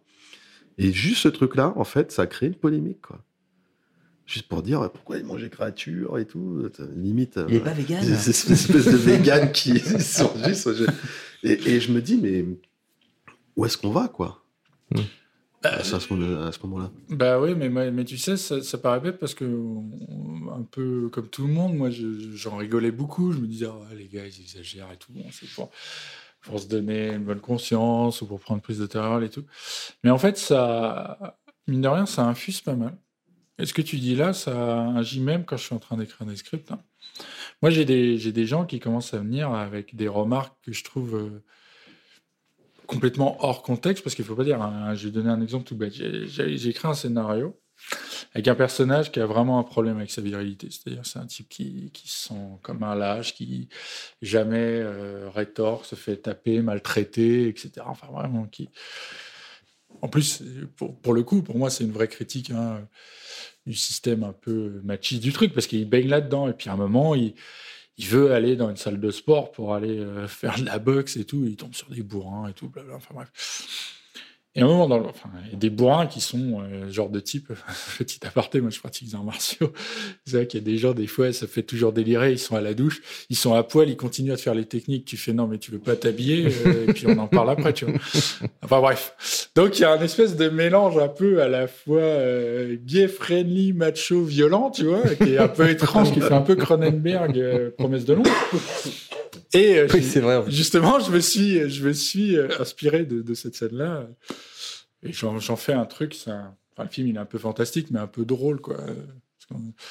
À ce niveau-là. Et à un moment, il y a, il y a- il y a un personnage qui est vraiment un gros con, hein, qui dit à l'autre Putain, mais t'es un PD ou quoi? Et le producteur, il, à un moment, il vient me voir, il me fait euh, Ah, Cette phrase, t'as pas peur de passer pour un homophobe? Je fais Qui, moi? Je fais Bah, euh, non, pourquoi? Il fait Ouais, mais en disant ça. Je fais Non, mais attends. Je fais, c'est quoi le sujet du film? Je fais, le gars, il a un problème avec sa virilité. Les, gens à qui il a affaire dans le boxing, t'as l'impression que c'est des gens recommandables ou pas? Le film, le script s'appelle Low. Parce que euh, je voulais euh, traiter un peu ce qui est bas chez les gens, un peu minable. Il y avait cette phrase euh, que j'aime beaucoup dans Mort à crédit de Louis-Ferdinand Céline, c'est, je crois, Madame Bérange, elle visait bas, elle visait juste. Je la trouve très glauque, cette phrase. Et, euh, non, mais parce qu'il y, a- il y a aussi du vrai dans les attitudes un peu basses. Enfin, bref. Euh, et je lui dis, mais, mais mec, c'est complètement légitime qu'il le traite de ça. Et je t'assure que va dans n'importe quel truc et quand tu traînes avec des mecs qui permettent, la première vanne qu'on te balance, c'est ça. Est-ce que maintenant tu me demandes si je suis d'accord avec ça? Non. Est-ce que mes personnages sont ça? Oui. Quel rapport en fait? Je vois pas en quoi euh, mon histoire doit évacuer ce genre de truc parce que, soi-disant, je risque moi Hmm. en tant qu'auteur. Et puis il y, a un- y y a truc qui est hyper important que la plupart des gens devraient se mettre dans la tête. L'auteur n'est pas les personnages. Il y, y a un moment, il faut arrêter ce truc-là. C'est-à-dire, moi, il y a des sujets que j'ai envie de traiter. Ça ne veut pas dire que je suis d'accord avec les choses. Et autre chose très importante, c'est ce que je dis souvent, expliquer un phénomène ne veut pas dire qu'on est d'accord avec ce phénomène. Oui. Comme je dis souvent, le jour, malheureusement, où il y a besoin d'aller voir un oncologue et qui vous explique l'avancée de votre cancer, il n'est pas pour le cancer. Il est en train de te l'expliquer. Donc, il y a un moment, faut arrêter de, de- Non, mais c'est vrai, parce que souvent, j'ai l'impression de faire, ouais, mais t'as vu, tu légitimes. Je légitime rien du tout. Je fais ça pour mon histoire, pour mon personnage, parce que je suis en train.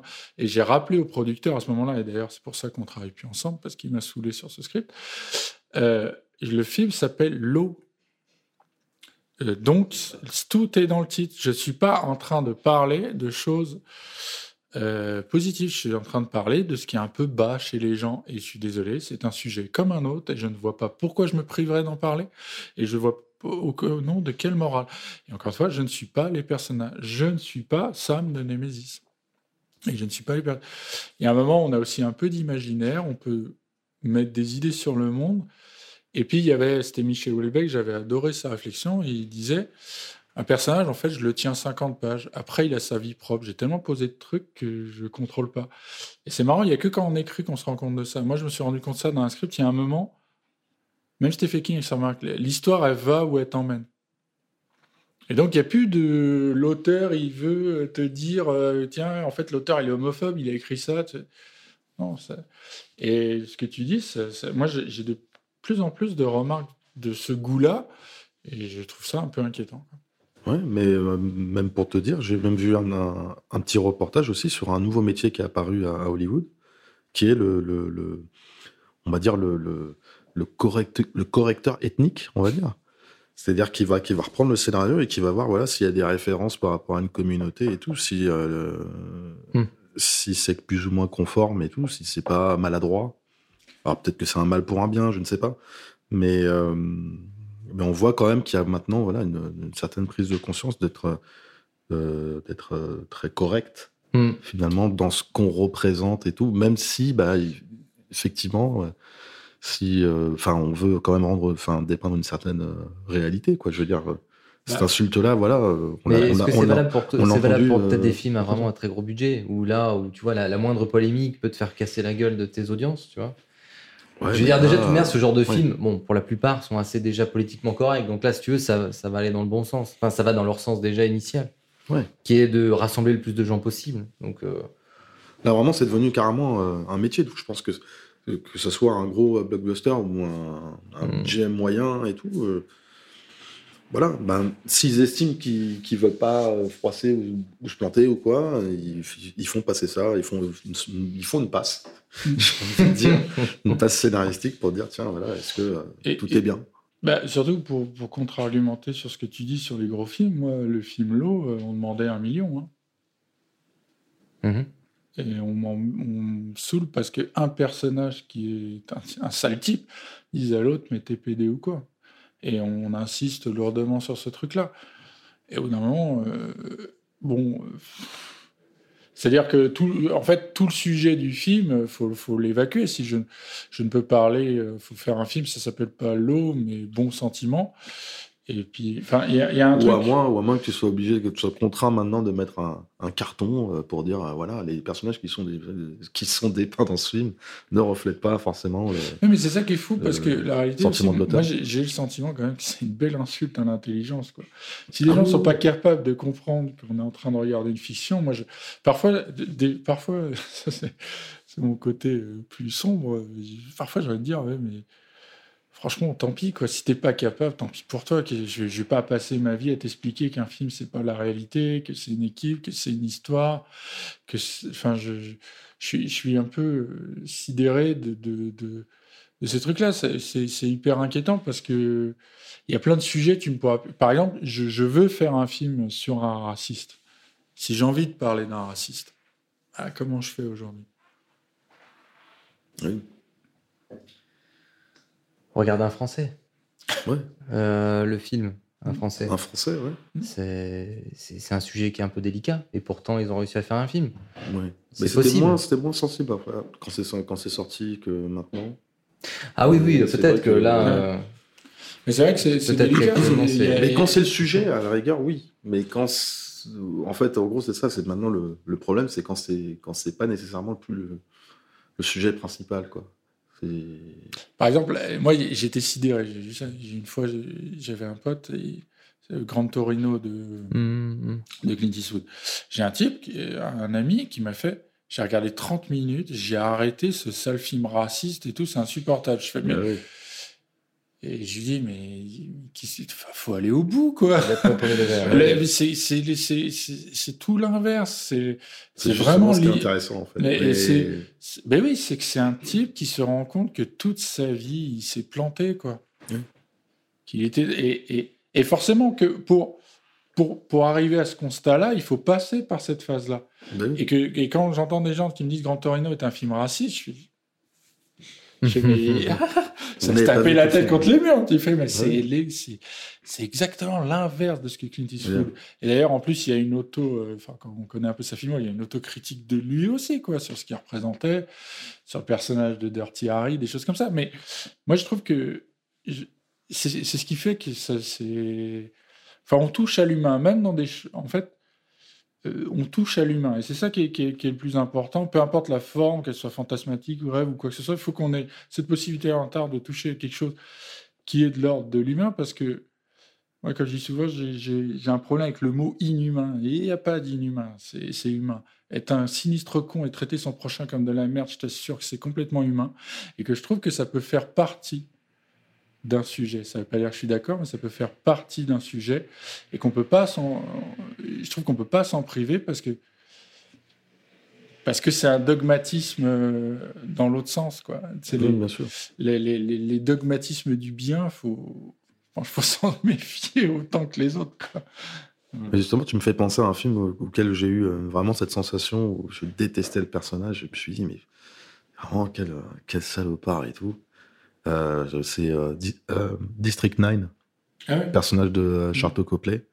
Je pense, je sais plus sur, co- sur combien de minutes au début du film, mais euh, tu détestes le gars, quoi. Enfin, en tout cas, c'est. c'est- Tu m'avais je dit me ça suis aussi. dit, mais, je me suis dit, mais je- je- pourquoi j'ai envie de suivre ce gars, quoi, en fait?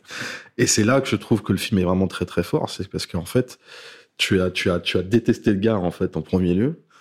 Et finalement, ça, ça t'arrive à te faire complètement changer son sentiment par rapport à lui, parce qu'il lui arrive quelque chose qui va le changer. Mm. Euh, et tu arrives à avoir euh, l'empathie que tu n'aurais, enfin, que tu, ne voulais pas avoir au départ, quoi. Ça, je trouve ça fort dans un. Ouais, ouais, il y a un Dans un autre film. exemple encore plus fort, c'est Devil's Reject de Rob Zombie. Ouais. Qui dit, mais comment euh, je peux adhérer à ces gens-là? Ouais. Et à un moment, de les voir dans le quotidien et tout, tu les trouves sympas, t'as limite de l'empathie, tu fais mon Dieu. Et, et je trouve c'est intéressant comme point de vue bizarre, mais intéressant d'avoir ressenti ça, de se dire, tiens, je suis avec une famille de tueurs en série et je suis bien. c'est super Je me étrange. sens en sécurité. Et c'est non mais tous ces sentiments équivoques, moi je trouve c'est ce qui fait que c'est hyper intéressant. C'est c'est ce qui rend le truc sympa. Moi, je, euh, dans Gangs of New York de Scorsese, j'adore la réplique de DiCaprio euh, quand il dit ouais c'est quand même confortable d'être sous l'aile d'un dragon. Quand il parle de j'ai oublié son nom, Bill le, Bill le Boucher. là. Euh, Daniel Day-Lewis Daniel Day-Lewis. Daniel Daniel Day-Lewis, ouais. Et, euh, justement parce que c'est aussi c'est complètement humain, tu sais, d'être attaché avec une ordure, des trucs. Enfin, je, sais- je, je vois pas. Non, mais c'est c'est. voilà. On va dire, ah bon, alors tu t'attaches à qui Tu l'as la vu. Uncut Games? Le- Uncut Games. Ah non, Games. Je sais pas comment on prononce. Uncut Games Oui, tu sais, les frères euh. Ah, euh, Uncut, euh, Uncut James. James, Euh, sorry. C'est le film euh, des frères Savdi. Les avec, frères Savdi, avec tu l'as vu Ils ont Ah non, Sandler, non, il paraît que qui c'est est- vachement bien. qui est, ouais. qui est joyeux. Ouais, Ouais, mais. ouais bah pareil, effectivement, que- pareil. Et là, tu te dis, mais putain. Alors, par contre, lui, non. Oui, c'est mais lui, lui, il va, jusqu'au bout. Et à la fin, tu te dis, mais quand même, quoi, merde. lui qui va dans sa connerie jusqu'au bout. Alors, c'est pas pareil. Ouais, C'est justement, c'est pour ça que je voulais prendre cet mais, quand exemple. même, mais tu dis quand même, non, ils vont quand même pas le faire, lui, lui- lui faire faire ça. Tu- l'as vu ou pas? Non, je l'ai pas vu. Tu l'as pas vu? Si t'as Netflix, euh, ouais, je, crois qu'il a encore. Mais d'ailleurs, ils ont même mis Good Times maintenant. Donc il y a même les deux longs métrages euh, les plus connus de ces deux, des deux frangins. Bon, euh, on arrive plus, ou moins à la fin quand même. Ta dernière claque cinématographique Claque cinématographique, euh, c'est-à-dire en salle. Bon, ça fait un moment que j'ai pas. Non, non, mais aller. euh, ouais, bah oui. Tu es allé en en même salle, temps, d'ailleurs, euh, d'ailleurs, cette année Cette année, non. Non. J'ai pas eu le Même temps. en début d'année, ouais. Pas, pas, pas par la peur, hein, juste par, le travail. Et, euh, je crois que le dernier film que j'ai vu en salle, c'est Joker. hein. Ah ouais, d'accord. hum, hum. Donc ça date vraiment. Non, mais ça peut être une claque. Enfin, c'était Non, DVD, après, euh. Ta dernière claque cinématographique. Oui, c'est tout confondu, tout support. Euh, alors moi j'avoue en salle euh, le en salle le, celui dernier qui m'a vraiment bluffé c'est 2049 le, Le Blade Blade Runner. Runner. je sais qu'il est clivant aussi Euh, mais Ouais. je sais pas j'étais complètement immergé dedans j'ai l'impression de vivre un rêve éveillé euh, j'ai trouvé ça beau euh, graphique le rythme et tout tout m'avait bercé le son euh, j'ai trouvé ça vraiment euh, hyper impressionnant euh, sur Netflix, enfin plus sur les- le streaming. Alors je sais pas si c'est une claque encore parce que je m'en rends pas, je m'en rends pas vraiment compte avec le recul, mais je peux pas dire que j'ai détesté. euh, Bah, c'est le dernier Scorsese. Ah, Irishman, ouais. ouais. Ça a quand même euh, bien bien plu. Et sinon il y a la série Dark aussi, la série allemande là, que j'ai vraiment euh, trouvé très très très cool et qui m'a plu pour plein plein de raisons. euh. Mindhunter, ça m'a quand même bien marqué aussi. C'est c'est bizarre parce que c'est vraiment très très verbeux, mais je trouve que la dynamique se tient, pourtant que ça blablate tout le temps. Quelle est la qualité indispensable, selon toi, pour être un bon réalisateur? Alors, du moins pour faire le métier. Moi, je pense, pour de vrai, juste être opiniâtre. D'accord. Pas s'arrêter. Parce que je pense de plus en plus que c'est pas le talent qui fait que tu perces, c'est que tu persévères. Euh, Que tu perces et l'air. Ouais, perce. ça, se, ça se dit en deux mots. C'est, mais juste à titre de comparaison, on était dans mon école de cinéma à l'écart, on était 40 quand même dans la, dans la, dans la promo à vouloir faire ce boulot. Je suis le seul hein, qui continue. Tous les autres, terminé. Et il y avait des acharnés. quoi. Je pense qu'il faut juste ça, se dire, euh, bon, faut pas lâcher le morceau. euh, en dépit des déceptions, des gifs, des critiques, des machins, des t'es nul, c'est à chier, ton film est pourri. Moi, on m'a même lâché une fois un producteur. Franchement, tu devrais penser à faire un autre métier. Enfin, Mhm. toutes ces choses-là, euh, faut, faut un petit peu faire. Enfin, pas trop écouter les autres. euh, avoir Non. quand même l'oreille, si tu veux, mais. Non, mais c'est ça. oui, avoir l'oreille, mais il y a un moment, en fait, c'est- il y a, il y a- Enfin, il y a, il y, a, il y, a, il y, a, il y a des mots qui sont des fenêtres, il y a des mots qui sont des murs. Et à un moment, ça sert à rien quand quelqu'un t'envoie une plâtrée dans la tronche. Bon, j'ai pris beaucoup de recul par rapport à ça parce que je me dis, bon, bah, ok. Ouais, tu avais envie de me, me mettre un taquet, j'ai pris un taquet, et après, ça... faut pas que ça affecte plus que ça. Je pense qu'il faut être opiniâtre et se dire, bon, bah, tant pis, quoi. Euh, si j'y crois, si j'ai envie, si d'ailleurs il y a un film qui donne beaucoup la pêche pour ça, c'est Ed Wood de Tim Burton. Parce le mec était quand même bien, on lui on balançait plein de tronches et il continue quand même. L'important c'est de se dire ouais, je, continue, je continue, je lâche pas le morceau, tant pis ça me déglingue, tant pis. Moi j'ai fait des sacrifices financiers et toutes ces choses-là pour, être où j'en suis. euh, C'est accepter d'avoir une vie en dents de scie financièrement, c'est accepter qu'il y ait des périodes de doute, qu'il y ait des creux de vague importants, qu'il ait et puis de continuer là encore et encore moi je me considère vraiment comme un junior mais ouais je pense que la vraie qualité c'est être opiniâtre Euh, tout le reste euh, et, et ça se vérifie hein. moi je vois les, vraiment les gens qui percent ou qui restent c'est les gens qui n'ont pas lâché le morceau et pas forcément qui étaient plus talentueux plus génial que les autres je trouve que c'est des trucs ça c'est des visions romantiques d'ado quoi